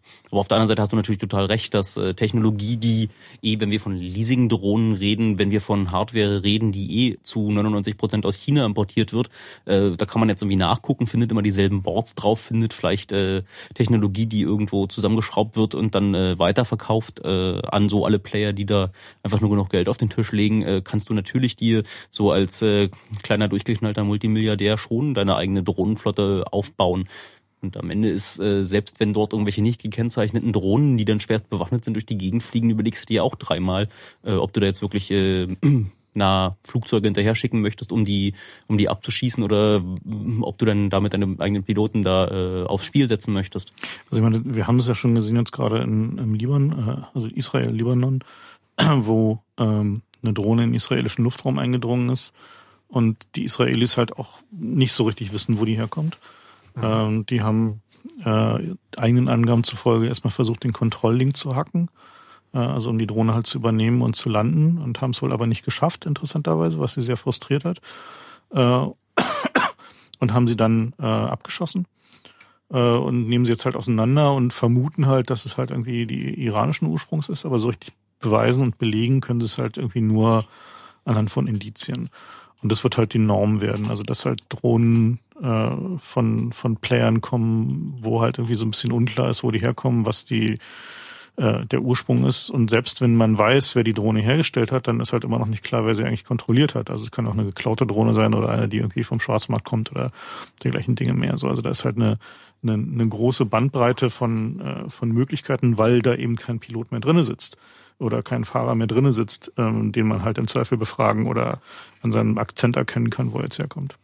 Und auf der anderen Seite ist, wenn du eine asymmetrische Kriegsführung wie jetzt die Vereinigten Staaten da äh, führst gegen äh, vielleicht nicht mal mehr Nationalstaaten, sondern äh, Organisationen, sei es religiös motiviert oder vielleicht wirtschaftlich motiviert, ist ja dann äh, die Antwort auf, äh, sagen wir mal, US-amerikanischem Boden dann auch äh, wieder eine total asymmetrische. Also auch äh, die Flugzeuge da zu 9-11 zu äh, capturen und dort äh, in den äh, in so äh, Hochhäuser zu lenken, ist ja auch, äh, hätte auf eine Art und Weise auch anonym sein können. Also du hättest auch äh, dann komplett den Ursprung verschleiern können und äh, dort äh, deine Ziele zu erreichen, indem du jetzt nicht mehr ähm, eine, eine Armee äh, vernichten musst, sondern einfach nur noch führende Köpfe, kann natürlich genauso zurückschlagen, dass am Ende äh, man auch als, äh, keine Ahnung, führende wirtschaftliche Persönlichkeit äh, in der westlichen Welt dann plötzlich seine eigene Drohnenverteidigungsarmee braucht, um nicht von der Konkurrenz dort äh, dann niedergemacht zu werden oder von ähm also haben wir gerade irgendwie gehört, die, die Standarddrohnen irgendwie oder die die, die verbreiteten Drohnen haben irgendwie 15 Meter Flügelbrand, äh, Flügelspannweite und sind halt relativ groß. Das heißt, die werden wahrscheinlich so ein, zwei Millionen kosten. Gibt's da Preise? Kann man sagen? Ja, so, eine, so eine aktuelle Grey Eagle kostet zwischen sieben und acht Millionen etwa. Okay, die werden wir uns nicht zu Hause bauen, aber ähm, äh, ich denke jetzt sagen ans andere Ende der Skala, da gibt's halt diese Quadrocopter und so, die natürlich auch in den nächsten Jahren ein bisschen leistungsfähiger werden. Also äh, ist das sozusagen auch eine Entwicklung, die stattfindet, dass sozusagen das, also ein Einzelner oder ein kleines Team sozusagen, also gar nicht mal der Multimilliardär jetzt, sondern dass einzelne Leute sich sowas bauen können? Klar. Also, also ist halt vollständig absehbar. Die interessante Frage ist halt nur, ähm, wird es zu neuen Formen von Terrorismus führen? Meine wahrscheinliche Antwort ist erstmal nicht, äh, weil das Problem halt weniger die Drohne ist als der Sprengstoff. Ähm, weil wenn man halt so eine Drohne hat, dann kann man zwar filmen oder irgendjemand erschrecken, aber mhm. äh, wenn man nicht den Sprengstoff hat, dann ist da noch lange kein Terrorismus draus geworden. Und wenn man es wollte, dann hätte man auch ohne Drohne im Zweifel da sein Ziel erreichen können, sondern ähm, wir können eigentlich davon ausgehen, dass es halt mit, wie mit all diesen Dingen ist, äh, wo immer irgendwie Panik geschoben wird, gesagt wird, irgendwie die bösen Terroristen werden es machen. Also was ist, was hatten wir da? Bioterror zum Beispiel, war ja auch wieder so ein, so ein Klassiker, ähm, dass es am Ende halt wieder ein, ein Spiel der Nationalstaaten bleiben wird, äh, die halt über die entsprechenden Ressourcen verfügen oder, oder halt von ähnlich großen Organisationen wie Großkonzerne oder internationalen Organisationen oder ähm, äh, Söldner, äh, Söldnerfirmen. Ähm, äh, und dass solche, äh, ja, solche Akteure halt äh, sich im Zweifel damit ausrüsten werden. Aber interessant wird halt, also gerade im Innern, äh, wird zum Beispiel auch die Frage, was, wenn die Polizei halt nicht aufhört bei Quadrocoptern mit Kameras, um halt die Hubschrauber zu, zu ersetzen, sondern anfängt halt, äh, nehmen wir mal an, die in fünf Generationen äh, funktionsfähigen äh, zweibeinigen Roboter halt irgendwie mit Tränengas und Gummiknüppeln auszustatten, äh, um halt äh, Personal zu sparen. Ne? Oder halt einfach sehr viel mehr Personal äh, äh, am Ladegerät in der Halle zu haben für den Fall, dass man es halt mal braucht. So, und die, das dann, also da kommen dann schon interessante Fragen, nämlich die, das halt, also eine, eine größere Drohnenarmee ist halt ein enormer Machtmultiplikator, der, äh, den es so bisher nicht gab, weil man bisher muss man halt immer, also gerade jetzt auch wenn man also nicht von nicht tödlichen Einsätzen ausgeht, muss man halt immer Menschen überzeugen, dieses zu tun, sei es durch Gehaltszahlen und durch Indoktrination und so weiter. Und das, also äh, um, sagen, um ganz klar zu sagen, sagen bei, äh, bei den Maikrawallen hast du auf beiden Seiten Menschen stehen mhm. und sagen, die sind natürlich also irgendwie dann auch dabei, aber die müssen auch dabei sein und ein Roboter kann einfach sagen, lauf dahin und mach. Genau.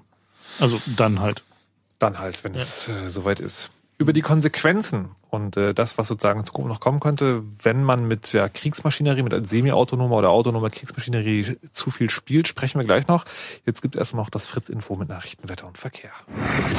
Live und neu und gut. Fritz empfiehlt César, live im Binuklo. Citizens, live im Magnetclub.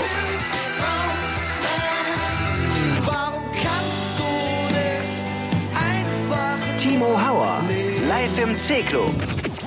Wann genau, Wann genau und wo genau? Fritz.de. Genau. César, Citizens und Timo Hauer. Live und neu und gut, empfohlen von Fritz. Immer gute neue Musik. Und das hört man. Um kurz nach halb zwölf.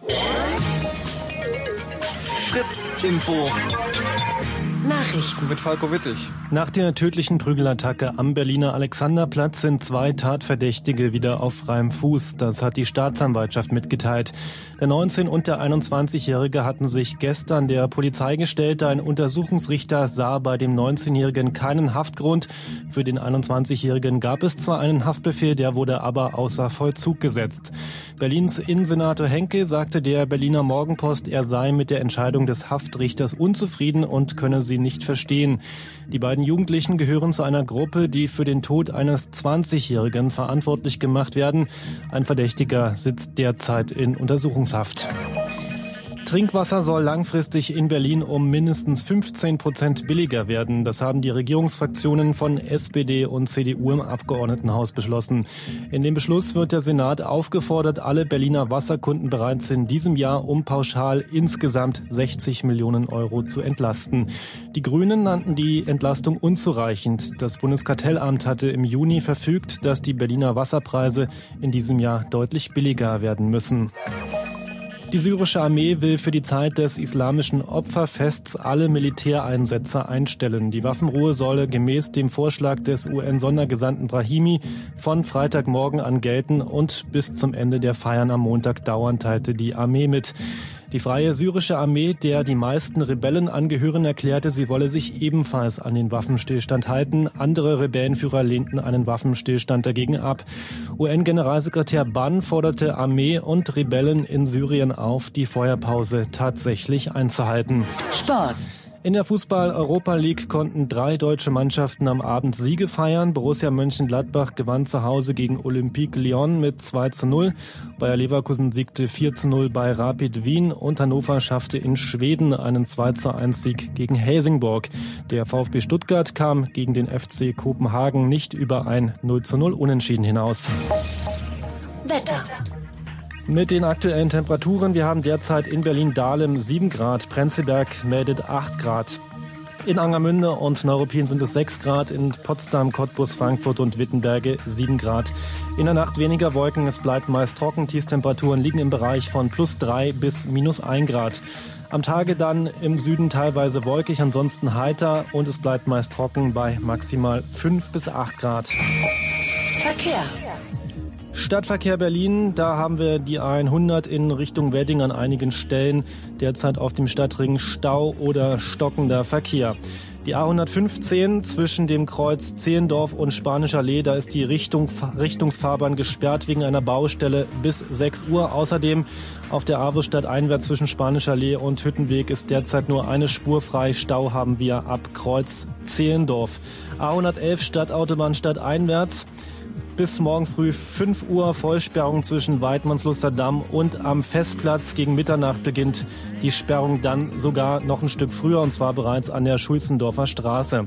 Marzahn, die Hellersdorfer Straße stadtauswärts zwischen Alter Hellersdorfer Straße und Rieser Straße besteht nach einem Unfall Staugefahr. In Mitte gibt es Filmarbeiten, deswegen bis 6 Uhr morgen früh in der Kronenstraße zwischen Klinkerstraße und Charlottenburg Sperrung der Straße in beiden Richtungen.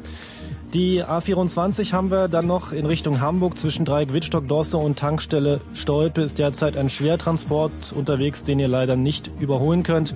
Und zum Schluss zur S-Bahn. Es gibt eine Signalstörung in Pankow-Heinersdorf deswegen auf den Linien S1, S2 und S8 Verspätungen und Teilausfälle. Die Linie S8, die verkehrt derzeit nur zwischen Zeuthen, Grünau und Greifswalder Straße. Gute Fahrt. Fritz ist eine Produktion des RBB. Und wenn ihr einen ganz bestimmten Song aus der Fritz Playlist sucht, dann seht sie euch doch einfach an. Die Playlist auf fritz.de. Fritz.de. Und das Auge hört mit, Mann.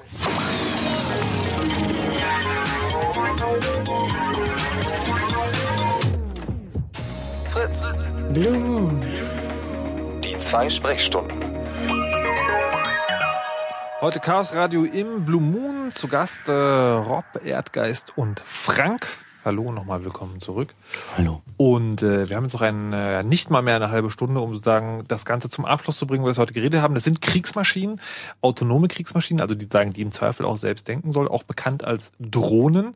Wir haben schon beschrieben, äh, die, die Geschichte der Wissenschaft, die dem Militär hilft, was Drohnen sind, wie sie funktioniert, wo sie eingesetzt werden.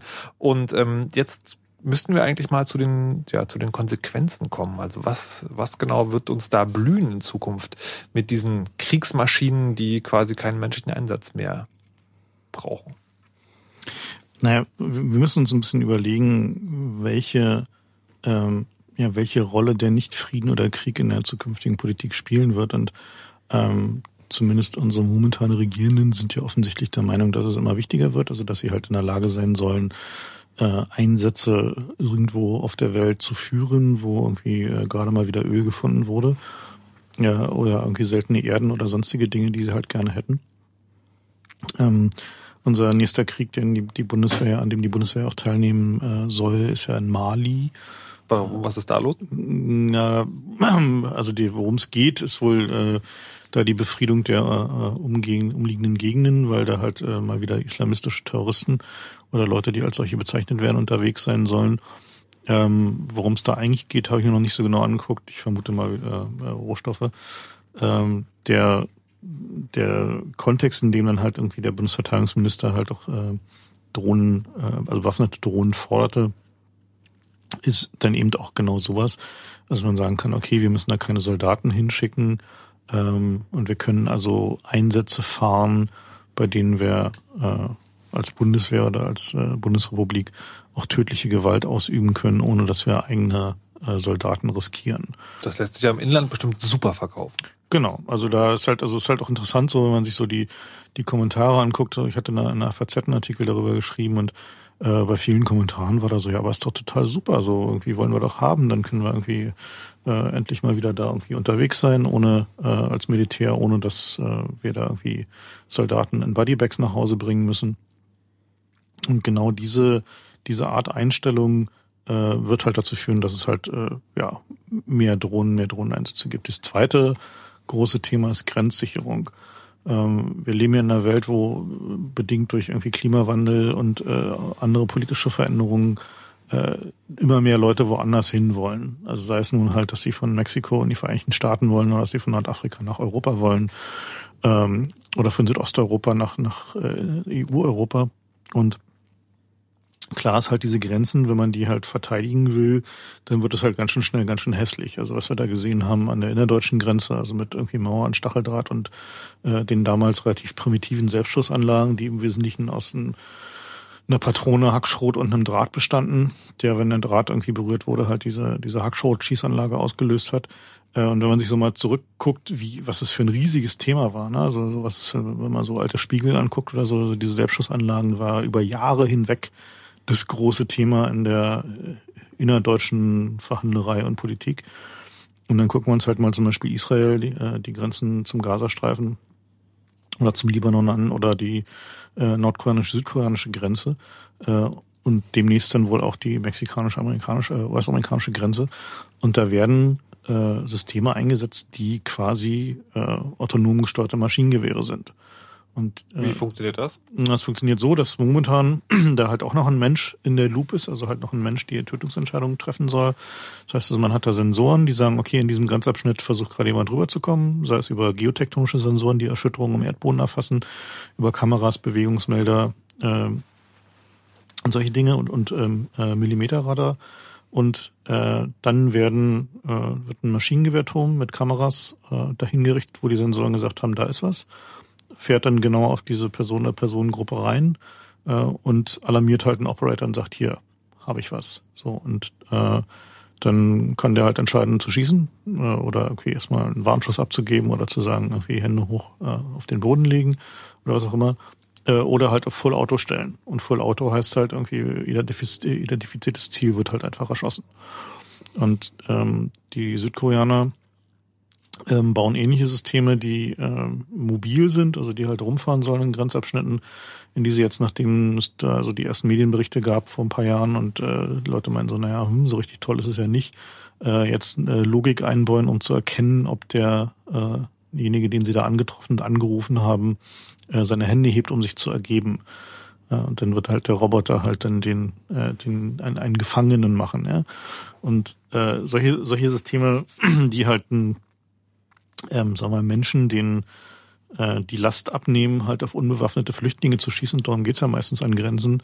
Äh, die, denke ich mal, werden, werden sich doch stark verbreiten ist ja noch spannend, ob der dann mitbekommt, dass äh, so der Krieg vorbei ist oder die Grenze jetzt äh, da gar nicht mehr existiert oder ob dann wie die japanischen Soldaten auf den Inseln nach dem Zweiten Weltkrieg dann da noch äh, plötzlich in irgendwelchen längst befriedeten Gebieten du da von Robotern hops genommen wirst, die der Meinung sind, äh, da jetzt Leute noch zusammentreiben zu müssen. So, die was ja eigentlich spannend ist, ist, dass es ja, es sind ja am Ende auch wieder Computer. Es sind ja auch am Ende wieder dieselben Dinge, die bei dir zu Hause hässliche Bluescreens machen. Es sind genau dieselben Dinge, denen du jetzt auch noch ähm, irgendwelchen KI-Algorithmen äh, anvertraust, solche Entscheidungen generell zu, zu treffen. Es sind ähm, Tötungsmaschinen, die über Rückkanäle, die eventuell äh, manipulierbar sind, über ähm, mehrere tausend Kilometer nochmal äh, Rückfrage halten, zuweilen, äh, die durch ähm, technische Manipulationen vor Ort äh, eventuell übernommen werden können, wo du eine Telepräsenz äh, dorthin ähm, die ja durch die durch diesen diese Tötungsmaschine versuchst äh, zu geben, wo du nicht mehr weißt, äh, ob das jetzt wirklich alles der Realität entspricht. Ich bekomme ein Fernsehbild äh, von dem, was äh, diese Maschine denkt, was jetzt die Realität ist. Und äh, die Forschung, äh, die aktuelle Drohnenforschung geht ja dahin, dass die ähm, die Algorithmen, dieser künstlichen Intelligenzen den Menschen wieder nachweisen müssen, wie sie jetzt zu dieser Entscheidung gekommen sind, warum sie glauben, anhand welcher Parameter, dass das, was da im Sichtfeld ist, jetzt ein Terrorist ist, damit der Mensch diese Entscheidung nachvollziehen kann, weil es wirklich ein großes Problem ist, das, was dir präsentiert wird am Monitor, äh, ob du dem da einfach so vertraust und dann draufhältst oder ob dir irgendwas vorgegaukelt wird. Wenn du den den Sensoren eines einer, einer Drohne oder eines ähm, eines äh, Killroboters äh, kann man vielleicht durch ein vorgehaltenes äh, Videobild äh, sonst was äh, vormachen und dann läuft da halt nur äh, keine Ahnung eine harmlose Familie lang, während der Operator da der nur die Sensoren des ähm, der der Drohne hat äh, glaubt, der müsse jetzt an, äh, na, äh, losschlagen. Gibt es denn äh, Beispiele schon oder oder oder also Berichte von Drohnenhacks? Hm, na, ich hatte gerade schon von der Geschichte aus Israel erzählt, wo die Israelis versucht haben, diese äh, vermutete iranische beziehungsweise von der Hezbollah gesteuerte Drohne zu übernehmen, äh, was ihnen wohl nicht so ganz gelungen ist. Die Iraner haben behauptet, dass sie eine amerikanische Drohne, eine amerikanische Stealth-Drohne hm, gehackt und übernommen haben, wo eigentlich nicht ganz klar ist, ob das der Realität entspricht oder ob sie die mit anderen Mitteln runtergeholt haben. Klar ist jedenfalls, dass sie sie äh, eingefangen haben und in der Turnhalle präsentieren konnten. Und ähm, es gibt äh, auch vereinzelte Berichte aus so den Konflikten, also um Georgien und Abchasien, äh, zumindest von mehr oder minder erfolgreichen Versuchen, Drohnen zu übernehmen. Ähm, am Ende ist halt immer die Frage, wie viel Aufwand man da reinsteckt und wie gut halt die Absicherung der, der Kanäle, äh, also der, der Steuerkanäle ist. Äh, aber eben auch die Frage, wie gut ist dann eigentlich die, die Absicherung der Kontrollzentren. Ne? Und man hat halt in den Drohnenkontrollzentren in den USA äh, halt ganz normale Malware, also normale Viren gefunden, äh, die sich da einfach eingefangen haben beim äh, Games-Zocken auf ihren Windows-Computern, auf denen sie halt nebenbei dann halt auch ihre Drohnen geflogen haben. so, ich schlage mir gerade mit der Hand ins Gesicht. Ja, und die, also diese, diese Frage des Übernehmens von Drohnen und der Kontrolle von Drohnen äh, wird dann halt akut, wenn die Amerikaner mal gegen einen ernstzunehmenden Gegner antreten müssen. Also wenn sie halt gegen Iran oder China oder Russland äh, äh, tatsächlich aktiv werden und äh, die auch sowohl über eigene Drohnen verfügen als auch über äh, entsprechende Einheiten, die durchaus in der Lage sind, schlecht gesicherte Systeme zu übernehmen. Äh, und da wird's dann halt interessant. Und die, die Frage halt, ähm, wie viel Autonomie brauchen wir in Drohnen, wird durch, wenn der Gegner auch Drohnen hat, äh, unmittelbar verschärft. Weil man natürlich, äh, wenn halt ein Computer äh, eine Drohne steuert, dann ist er halt sehr viel schneller als ein Mensch. Der kann sehr viel schneller Entscheidungen treffen, auf äh, sehr viel mehr Input reagieren, äh, muss nicht erst Abwägungen treffen und irgendwie den Anwalt fragen, ob er äh, losschlagen kann. Aber kommen wir nicht da zu einem Punkt, wo man sagen kann, möglicherweise sind diese Drohnen doch was Gutes, weil man irgendwann den Menschen ganz rausnehmen kann und treten nur noch Drohnen gegeneinander an? Äh, naja, das wird eben interessant, die Frage, wie, wie sieht dann eine Welt aus, in der sich Drohnen gegenseitig bekämpfen? Gucken wir dann nur noch zum Himmel und äh, sehen, dass da irgendwie Roboter am Himmel sind, die sich gegenseitig bekriegen und gelegentlich runterfallen und dabei brennen? Oder ähm, wird eigentlich der, der das Ziel weiter sein, Herrschaft über die Menschen auf dem Boden zu erringen oder sie dazu zu bringen, Dinge zu tun und nicht zu tun? Also was ist eigentlich das Ziel von militärischer Auseinandersetzung dann? Ne? Also sagen, also Science-Fiction-Szenario jetzt vorstellbar. Nee. Nee, so, also ja. was ich sozusagen, was ich mir vorstelle, ist sozusagen die, äh, die, die Menschen eines Landstriches, also wo es dann meinetwegen auch um Rohstoffe geht oder so, die, die, die arbeiten halt und fördern die Rohstoffe und die, der Drohnenkampf entscheidet halt, wo die Rohstoffe hingeliefert werden. Also quasi. Das wäre doch sozusagen warum, eine sehr effektive. Warum denn nicht gleich Drohnen die Rohstoffe abbauen lassen? Dann würden wir uns so quasi selber überflüssig machen. Oh, super. Aber trotzdem gibt es ja dann ähm, Entscheider. Es gibt ja immer exponierte Persönlichkeiten in allen ähm, in allen Gesellschaften, die anzugreifen deutlich lohnender ist als jetzt nur, naja, so wie Joe von der Straße äh, anzugreifen. Und äh, gegen die wird sich dann im Zweifel der, der Krieg dann eher noch noch richten, dass man sich äh, wirklich explizit äh, Entscheider daher nimmt und versucht durch äh, das Bestrafen von Einzelnen oder durch das äh, Töten von Einzelnen äh, eine andere Gesellschaft äh, komplett zu übernehmen das ja, das ist ja immer möglich. Also einfach nur Drohnen des Gegners äh, äh, zu bekämpfen, ist ja nun noch kein inhärenter Wert an sich. Meistens hast du ja nicht einen Zwist mit, äh, mit den Drohnen äh, deines, deines Opponenten, sondern äh, mit wirklich äh, den Führern oder äh, Teilen der Bevölkerung. Ja, aber das ist doch super. Dann sperren wir die Führer mit ihren Drohnen auf ein abgesperrtes Areal und dann erledigt sich der Recht von selbst. Also es gibt dann einen, einen äh, schönen Stanislav Lem-Roman, den ich bei dieser Gelegenheit mal äh, den Hörern ans Herz legen möchte. Das heißt, der Flop ist äh, ein Roman aus der Ion Tichy-Reihe, der also doch äh, eigentlich mit so zu den besten Werken von Lem zählt. Und da ist das Szenario so, dass die Menschheit äh, der Kriege überdrüssig geworden äh, beschlossen hat, dass sie ihr gesamtes Waffenarsenal auf den Mond verlagert. Also dass äh, jeder Staat bekommt auf dem Mond äh, ein abgestecktes Areal und in dem kann er äh, vollautomatische Waffenfabriken unterbringen. Und ähm, der Mond ist, wird zur toten Zone erklärt. Also es gibt halt keine Kommunikation mit diesen Waffenfabriken auf dem Mond.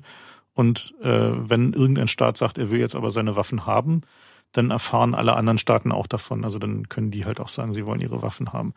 Und es geht halt eine ganze Weile gut so und äh, ja, das ist halt irgendwie äh, paradiesisch und friedlich, aber irgendwann wird dann halt den Leuten so ein bisschen mulmig weil sie halt wissen wollen, ob sie denn zum einen, haben sie denn jetzt eigentlich noch Waffen da oben oder haben die evolutionären Algorithmen, die da oben jetzt rumwirkeln, äh, irgendwas anderes beschlossen? Ich will jetzt mal nicht den Plot spoilern.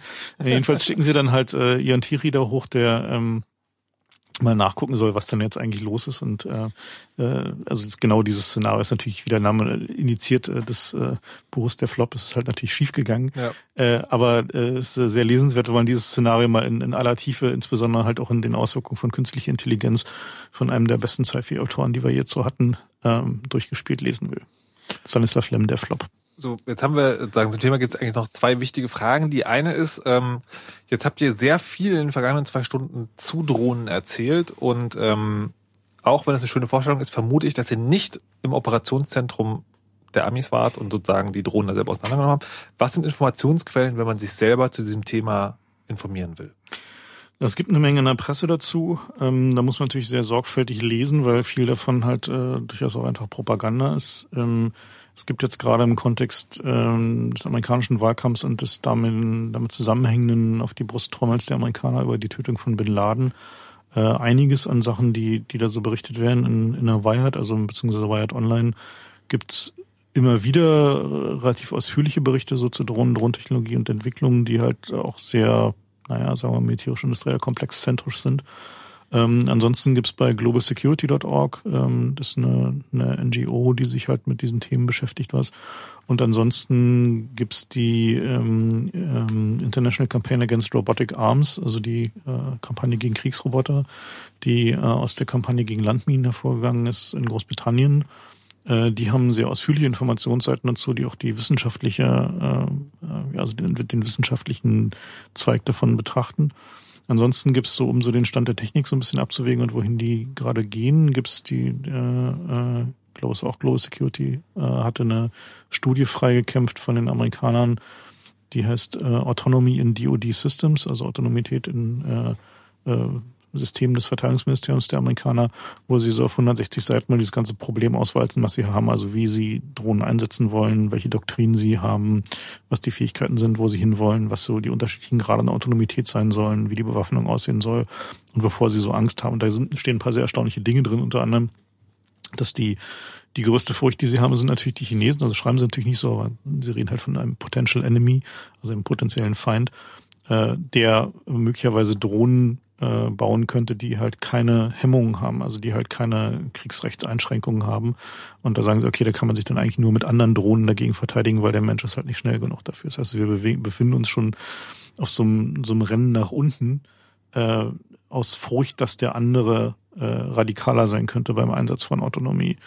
Und äh, also das ist dann äh, durchaus eine äh, lesenswerte Sache. Ansonsten, so was Science Fiction angeht, ähm, Daniel Suarez hat ein Buch geschrieben, Kill Decision, ähm, ist jetzt so literarisch nicht sein Bestes, aber auf jeden Fall ähm, eine, äh, was jetzt so die, die Zukunftsszenarien angeht, von autonomen Drohnenschwärmen doch sehr plastisch und sehr, sehr eindrücklich und eindringlich, äh, kann man doch durchaus lesen auch.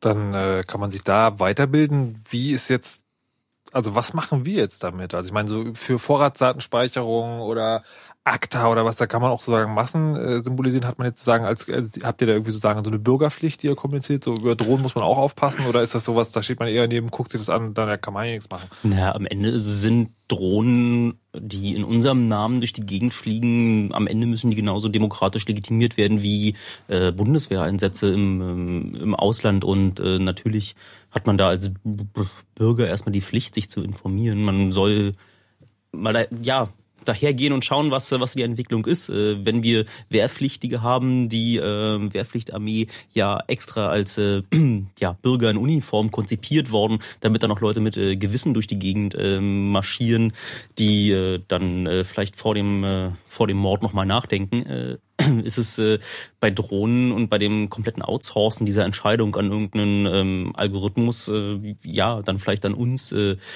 uns zu informieren und zu schauen, ob wir, ob wir das wollen. Also konkret, denke ich mal, geht es gerade darum zu verhindern, dass die Bundeswehr ohne weitere Reflexion bewaffnete Drohnen bekommt und ähm, man auf jeden Fall äh, da klare Beschränkungen einziehen muss, die halt sagen, okay, der Einsatz militärischer Gewalt, auch wenn er von Drohnen ausgeht, äh, kann nicht irgendwie in so einem unregulierten Grauzonenbereich stattfinden. Äh, insbesondere nicht in so einem Bereich, wie es momentan die CIA tut.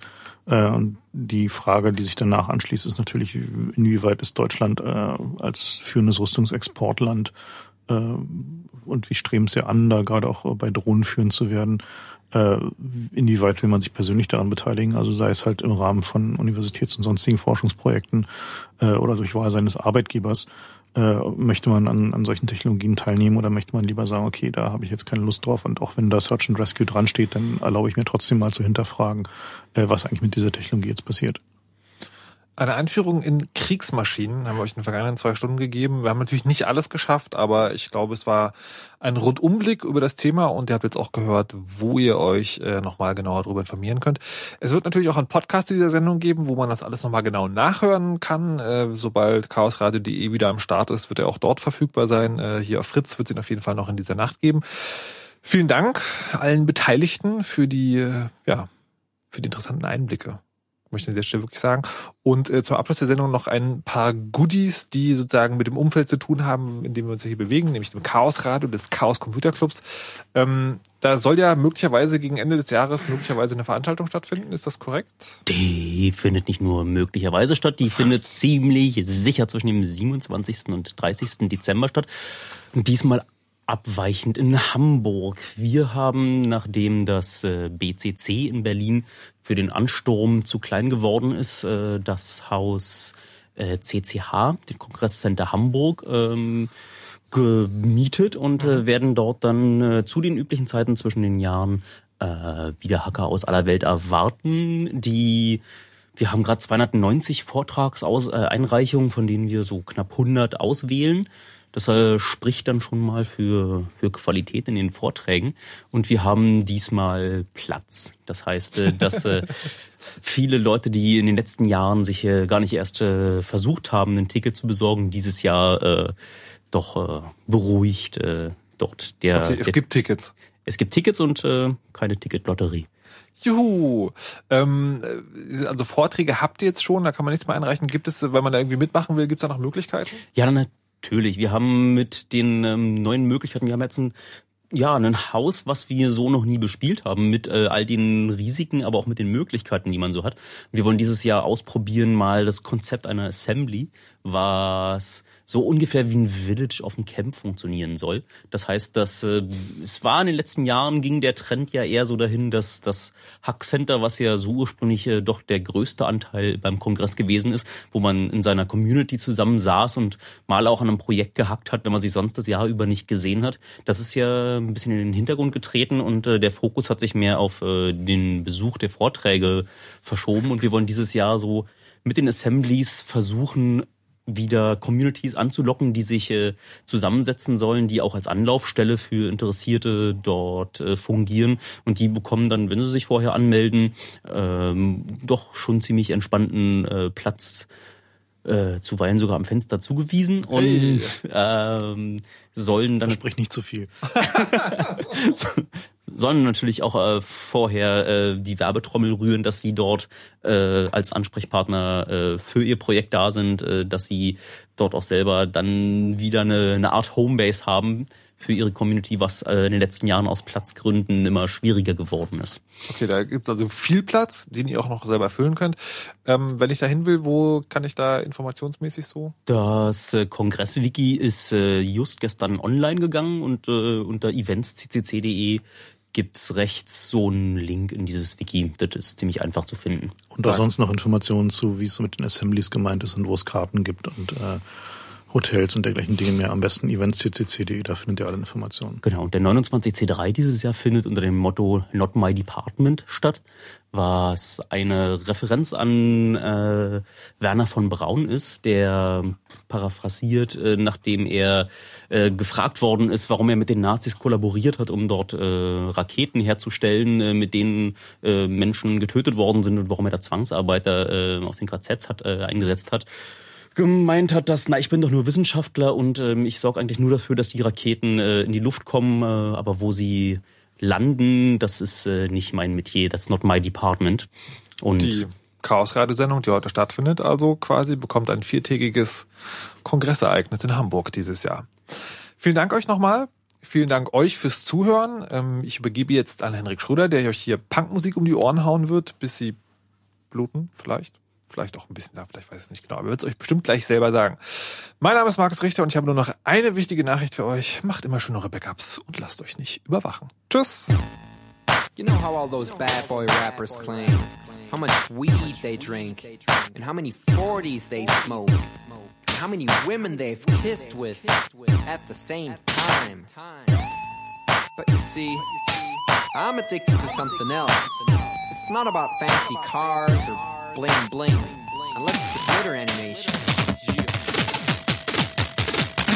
I've seen more websites than any lousy ass browser. I've clicked more than Douglas Engelbart. I'm as bossy as Bowser. Don't even remember all my email addresses. And I've got more screen names than Sleepy's got mattresses. I need the internet like Whitney Houston needs crack. If you feel the same way, let me see a delicious this track.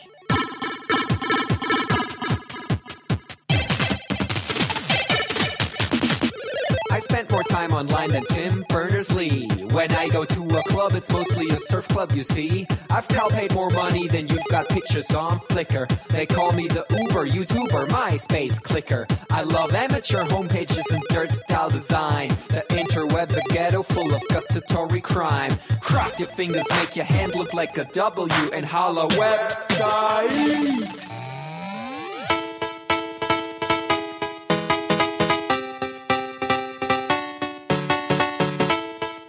My future girlfriend. This is what I sound like. Uh. Orders and Nick, upping it up. Check your birthday, keep on fucking it up. What? All my bitches up in the club. Let me see you shaking it, don't stop. Rub it down, bounce around, wiggle every pound. Get it to the hyper ground. Everybody dance, jump if you like it, this sound. Feel the bass drop, hear the beat pop. What you gon' do? When it's time to take off, climb the rooftop, jump out of your shoe. It goes oohs, oohs, happy face balloons, unfadable pokey tunes, dance moves from shitty cartoons, pretty hot wounds, hungover afternoons. The club's full with the whole sweaty nation. That seems out of the wrong medication. Rave invasion, it's a B thing. Moin, Kang, Pong, 2 Polizei, 3, 4 Polizei, 5, 6, 8, 6, 7, 8, 9, 8. It's an Index Finger Party.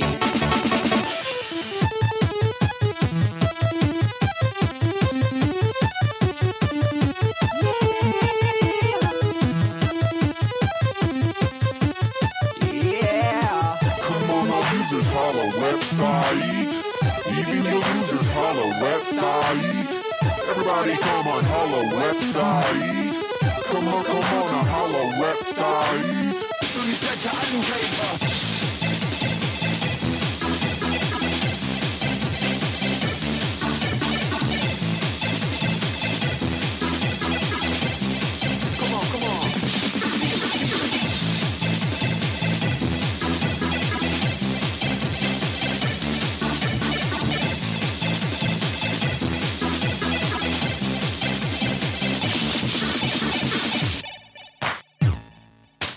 Forget I'm in your extended network. Biatch. Expo 2000. Bäh.